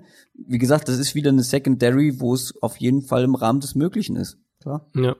Ja, äh, für mich vielleicht sogar auch andersrum der Ansatz, ähm, dass sie diese designten Runs und, und diese, was sie da auch immer im Run-Game alles eingebaut haben über den Sommer, dass sie die halt gegen Miami bewusst Genau, auch unter genau. Verschluss gehalten Ja, ja. haben, weil sie gesagt haben, brauchen, Brauchen wir halt nicht. nicht in dem Spiel. Da müssen wir nicht der NFL und den, den Defensive Coordinators zeigen, weil das Spiel werden wir auch so gewinnen. Mm, Ja, für mich ist halt nur wichtig, dass die Bold Prediction weiterhin eingehalten werden kann mit meinen 45 Punkten pro Cardinals-Spiel. Ähm, letztes Mal. Hast schon ein bisschen, bisschen geschwitzt direkt. Ich habe geschwitzt, aber am Ende waren es 54. Von daher Ja. kann ich voll mit leben. Jacksonville Jaguars gegen die Houston Texans, ein Division-Duell. Ähm, die Texans haben super knapp, super bitter gegen die Saints verloren. Das war wirklich ein dramatisches Ende. Ähm, aber ich habe ja vorhin schon gesagt, sehr viel Spaß gemacht. Die Offense war super explosiv. ja. Watson sah extrem gut aus. Hopkins sowieso. Die Offensive Line nicht, okay. Ähm, aber auf der anderen Seite muss man auch darüber sprechen, dass wir uns deutlich mehr, wir alle uns deutlich mehr von der Jaguars Defense gewünscht hätten, die extrem Ja. enttäuscht hat. Ja, man hatte ein schwieriges Spiel, aber trotzdem hat man dazu noch individuell teilweise auch sehr schlecht ausgesehen. Das muss man ganz klar so sagen. Also das war, wenn wir sagen hier Cowboys positive Überraschung oder, oder, oder positive Storyline, Jaguars Defense definitiv negative Storyline, wo ich eigentlich mich auf das Spiel ähm, so ein bisschen schon eingestellt hatte, das als eins, eins meiner Analysespiele im Nachhinein nochmal anzuschauen, wegen hier beste, beste Offense vielleicht der Conference, die Chiefs gegen die beste Defense, Jaguars. Und da war halt von Jacksonville wirklich quasi nichts zu sehen. Also Kansas City, ähm, die Jaguars haben im Pass Rush quasi nichts zustande gebracht oder nur ganz wenig zustande gebracht. Und dann in puncto Play Designs, ähm, Quarterback Play natürlich auch, aber auch ganz simple Sachen wie Tackling, die, den richtigen Winkel zum, zum Receiver nach dem Catch finden.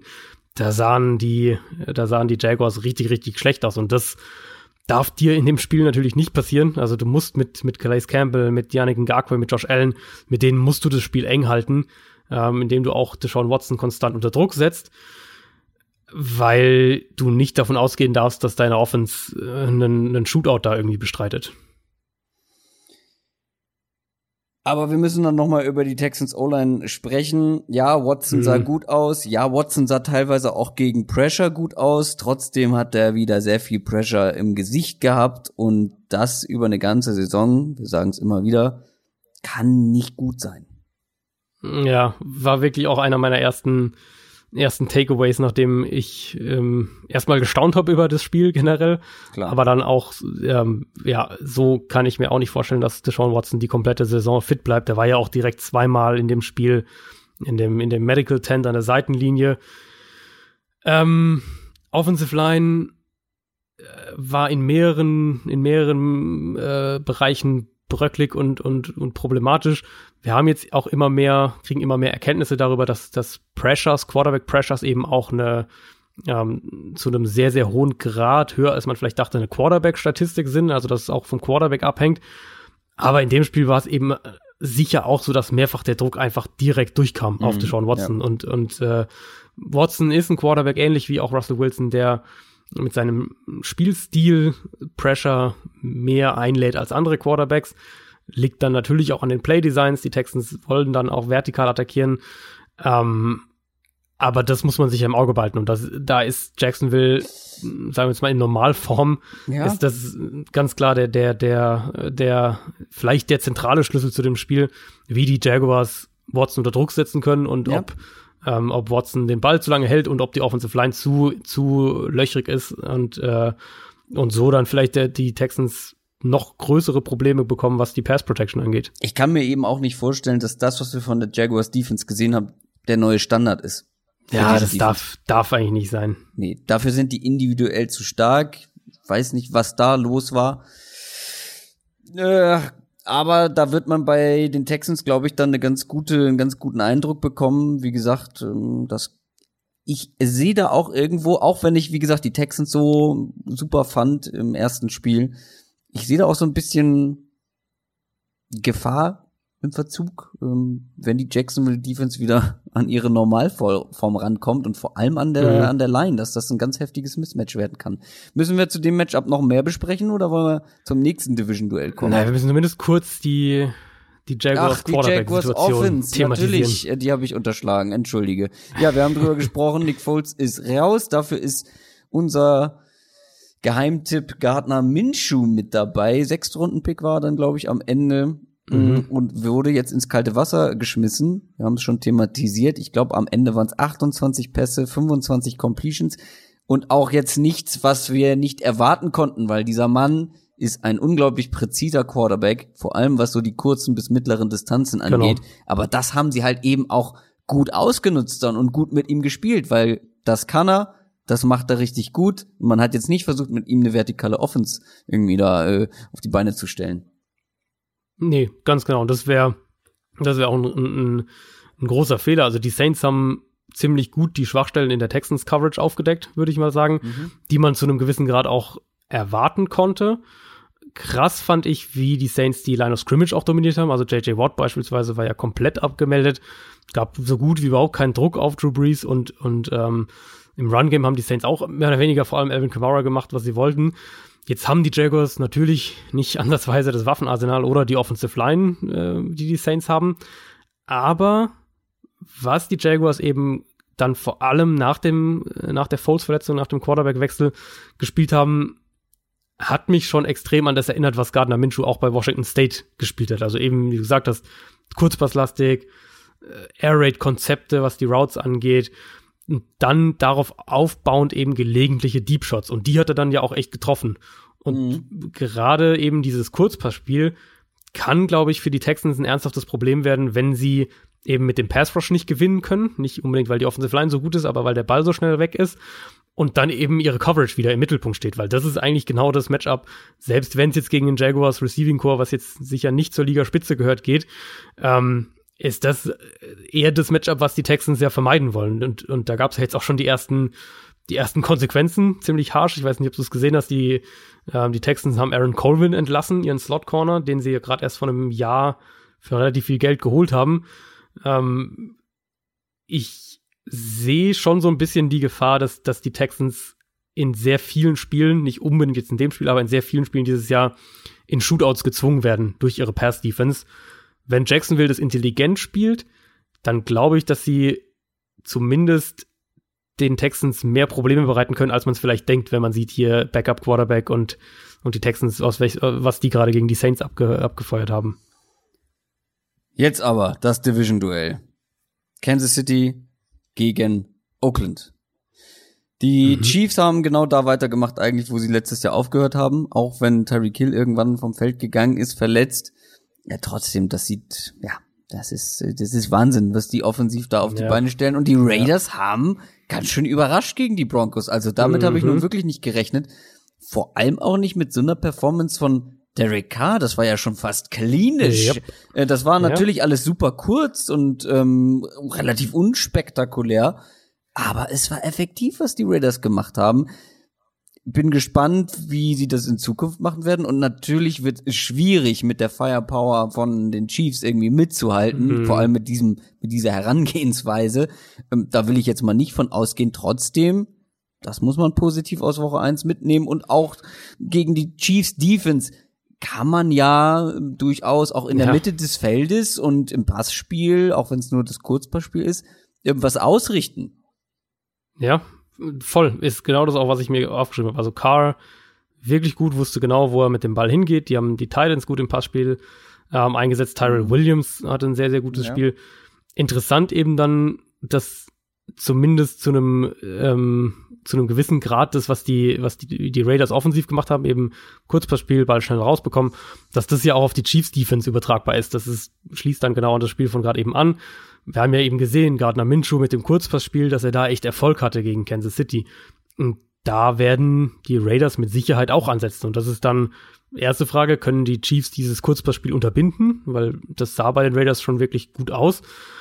Im Endeffekt aber ist es auch so der einzige Weg, den ich sehe, dass, äh, dass die Raiders das eben mit ihrem Kurzpassspiel halbwegs äh, Ballbesitz kontrollieren und, und äh, paar lange Drives hinlegen, weil ich mir absolut nicht vorstellen kann, selbst ohne Tyreek Hill eben, dass die Raiders Defense die, die Chiefs Offense unter 30 Punkte hält.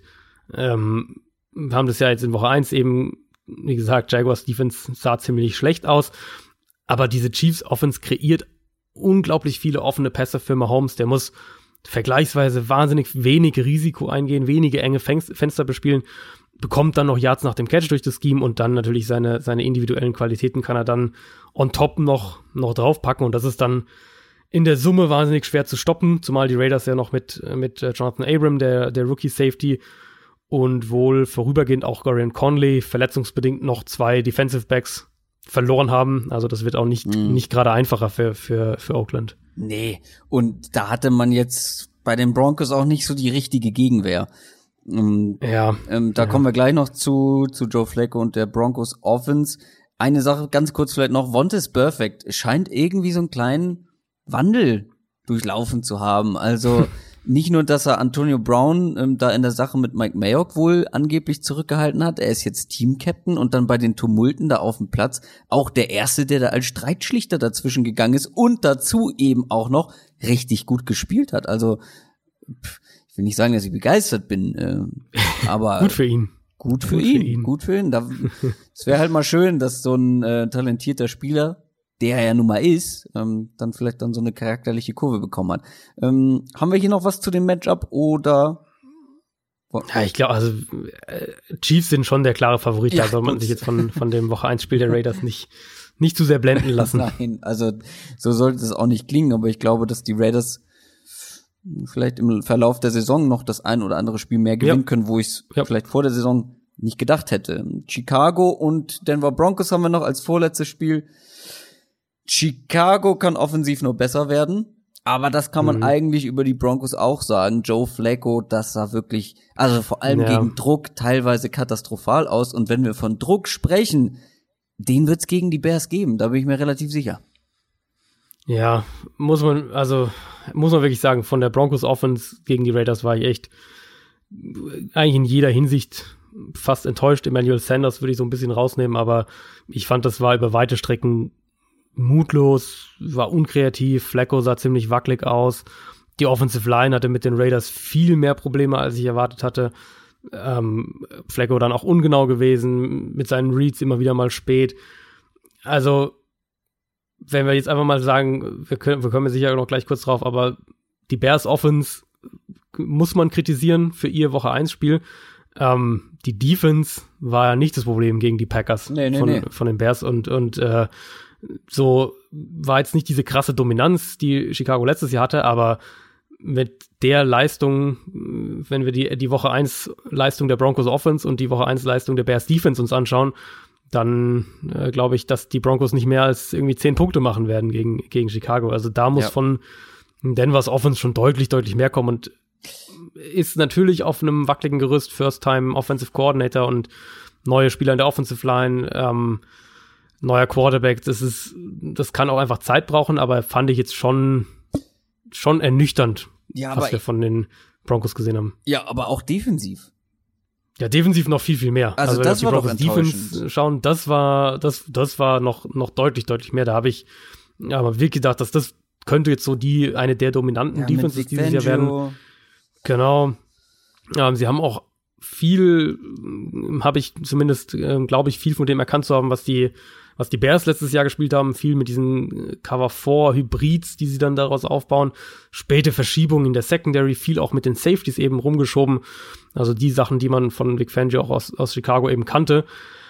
Aber in gewisser Weise hatte ich da eben tatsächlich den Eindruck, dass das den Raiders sogar noch in die Karten gespielt hat, dass sie dann, äh, dass sich so Räume für das Underneath Passing Game ergeben haben.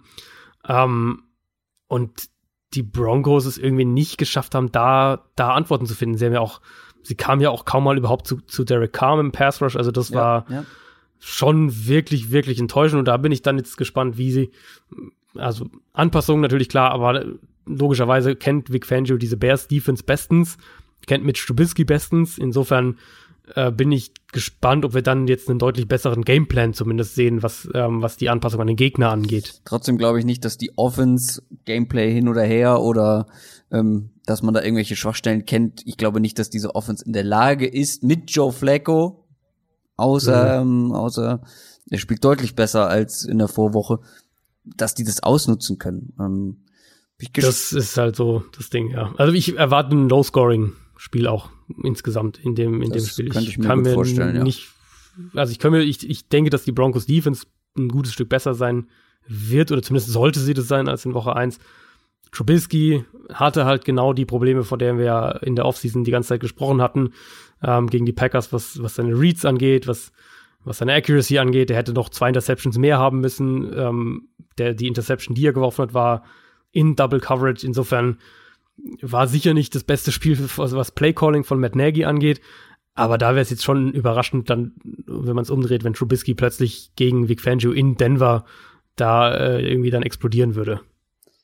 Cleveland Browns gegen New York Jets, das Monday Night Game. Das sind so ein bisschen so zwei Favorite Teams eigentlich, äh, die ich für diese Saison hatte. Dir, die eine ja. als, als ganz heißer Kandidat für den ganz großen Wurf, die anderen für eine Überraschung und beide haben ihr erstes Spiel verloren. Die Jets haben weniger enttäuscht als die Browns dabei. Die Browns, das war wirklich, das war wirklich nicht gut. Ähm, und mhm. das war auch so ein bisschen das, ich hab's im, äh, ich war noch mal zu Gast, du ja auch, im, im Browns Podcast und da habe ich auch gesagt, Baker Mayfield muss das abschalten, dass er zu viel will, dass er immer das Big mhm. Play will, dass er irgendwie verweigert in der Preseason auch mal einen einfachen Pass zu nehmen. Und ich hatte auch hier wieder so ein bisschen den Eindruck, dazu kam noch irgendwie eine Unkonzentriertheit scheinbar, eine Ungenauigkeit vor allem. Mhm. Aber deswegen glaube ich auch, dass die Browns Niederlage diese heftige Niederlage zum eigentlich besten Zeitpunkt kam. Also, das ist extrem schwer, das finde ich, also was ich jetzt, was ich jetzt gleich analysiere, oder beziehungsweise was ich gleich sage, zu analysieren, und es ist auch schwer, das in, in, äh, in irgendeiner Art und Weise zu begründen, aber das war einfach mein Eindruck, nämlich dass, ähm, dass da zu viel Emotionen im Spiel war bei, bei Cleveland, nämlich ja sicher. Offensive Line sah jetzt gegen die Titans nicht gerade gut aus. Vor allem die Tackles und, und umso mehr, nachdem dann Greg Robinson eben vom Platz geflogen ist für ja seine, seine klare, Ach, so seine klare Tätigkeit da. Ähm, die Browns hatten 18 Strafen. So viel hatten die seit 1951 nicht mehr in einem Spiel. Mayfield hat eben, wie du gesagt hast, Pässe wirklich auch viel zu oft in engste Fenster erzwungen. Dann Robinson, wie gesagt, Sicherung durchgebrannt. Also ich glaube, dass da viel irgendwie angestaute Emotionen mit im Spiel waren. Und ich kann jetzt natürlich in keiner Art und Weise da jetzt die Hand für ins Feuer legen, dass das sich dann direkt beim ersten Primetime-Spiel gleich wieder runtergeht. Aber rein auf dem Papier betrachtet sollten die Jets nicht die Mittel haben, um die Browns Waffen im Passspiel zu verteidigen. Und wenn, also die Titans haben ja eine gute Defense vom Personal her und, und eine gute Secondary. Die haben die Jets ja nun mal nicht, vor allem wenn wir auf Cornerback schauen. Ähm, und wenn auf der anderen Seite die Jets Offense gegen die Bills ein Hinweis darauf war, wo, wo da die Reise hingeht, dann, ähm, dann bin ich gespannt, wie viele Big Plays die Jets so kreieren, weil, weil Sam Darnold mit gerade mal ein bisschen über fünfeinhalb Average Intended Air Yards, also wie weit er den Ball im Schnitt mhm. geworfen hat, und dann eben nicht die Designs daraus, um aus kurzen Pässen Big Plays zu machen, dann ist so eine Offense halt echt, echt richtig trist und ist so das, was wir von den Jets äh, gegen die Bills gesehen haben. Und du lässt dann halt auch den Gegner die ganze Zeit im Spiel drin, weil du selbst nicht, äh, weil du selbst keine explosiven Plays hast und, und nicht irgendwie mal groß dann davon ziehst. Um den Jets-Fans jetzt aber irgendwie noch mal ein gutes Gefühl zu geben, was wir beide, glaube ich, sehr, sehr positiv betrachtet haben, ist, wie Livion Bell eingesetzt wurde.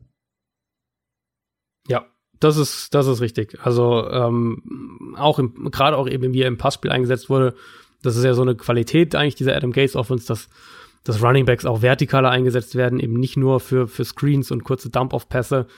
Das ist auf jeden Fall ein positives. Ähm, ich könnte mir vorstellen, dass die, dass die Jets Defensive Line ein ernsthaftes Problem wird in dem Spiel, wenn wir von, von Schlüsseln zum Sieg äh, sprechen für die Browns Offensive Line. Ansonsten will ich eben auf Browns Seite sehen, dass diese Offense kontrollierter spielt, ich fand, das war halt einfach ein bisschen wild in Woche, Woche eins jetzt. Und bei den Jets, dass sie mutiger spielt, weil da fand ich eben, das war so, so konservativ. Also diese Jameson Crowder Statline ist ja eigentlich das, das, das beste, das beste Beispiel mit 15 Targets und 14 mhm. Receptions und nicht mal 100 Yards. Also das ist ja, das, das, das, äh, ja. sagt ja schon viel aus. Jets kann man sicher noch erwähnen, die haben, sie haben einen Sechstrunden-Pick für Demarius Thomas getradet, also haben Demarius Thomas geholt, den, äh, kennt Adam Gaze natürlich noch aus Denver. Das heißt, vielleicht ja der einer, der so ein bisschen mehr noch, noch irgendwas fürs Wide Receiver Core mitbringt. Und Quincy Nunwa ist schon wieder verletzt. Ja, da, das ist dann wahrscheinlich der, ja. der logische Ersatz. Ja, passt ja eigentlich auch ganz gut. So, da haben wir alle 16 Spiele. War ja nur eine kurze Folge. Mhm. War ja, war ja, Ich glaube, an dem- war ja an dem Kurzpart müssen wir noch ein jetzt am bisschen Ende schrauben. bei den letzten Spielen. Ähm, wir haben aber zum Abschluss noch eine kleine Kooperation.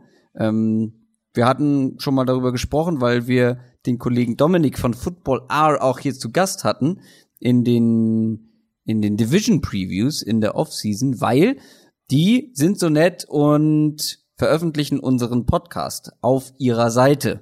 So, und da das Ganze natürlich ein Geben und Nehmen ist, dürfen die hier am Ende unserer Folge ihren Tipp der Woche abgeben. Oder wie es äh, so schön heißt, Prediction of the Week. Oder? Wie ist der, wie ist der offizielle Laut? Prediction of the Week ist, ich, ich weiß gar nicht, ob wir einen offiziellen Namen haben, aber Prediction of the Week klingt doch.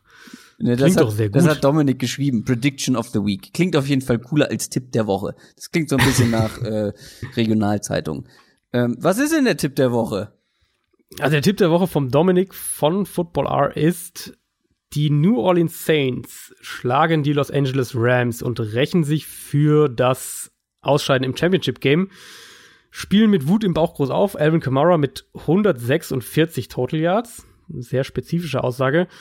Jared Goff hat nicht sein bestes Spiel, wirft den Ball gleich dreimal zu den Saints. Und der Tipp ist, und das finde ich schon ein bisschen mutig, 34 zu 21 für die Saints. Das ist deutlich. Ähm, ich glaube, wir hatten jetzt beide so, oder, oder ich hatte so leicht zumindest das Gefühl für die Richtung Saints, aber 34, 21, das würde mich schon sehr überraschen. Ja, das ist auf jeden Fall deutlich. Und was ich auch schön finde, sind die 146 äh, Total Yards von Alvin Ja, das- Kamara. Das ist schon sehr präzise. Das ist jetzt sehr, sehr spezifisch. Also da ähm, äh, kann natürlich sein. Ich würde jetzt mal, äh, ich glaube, ich würde mal dagegenhalten und sagen, dass sie sich von Camara nicht so nicht so verbrennen lassen, aber äh, kann ja gern jeder seinen seinen Tipp noch irgendwie dazu abgeben zu dem Spiel. Also ich glaube auch, ich ah, mein Bauchgefühl auch so leicht Richtung Saints, aber ähm, nicht so deutlich. Schreibt uns gerne eure Tipps, vor allem für diese Partie, äh, auf den sozialen Medien, Twitter, Instagram, Facebook, YouTube, wo auch immer. Ansonsten haben wir es geschafft. Mai, oh mai, oh mai, oh mai. Das war eine lange Folge. Ja. Ähm, nächste Woche wieder. Vielleicht überlegen wir uns was, um das Ganze ein bisschen ähm, Podcaster-freundlicher zu gestalten. Noch knackiger vielleicht. Und nicht Noch zweieinhalb knack- Stunden. Ansonsten, wir hören uns nächste Woche wieder. Viel Spaß bei den Spielen am Wochenende. Macht's gut, bis dann. Ciao. Ciao, ciao.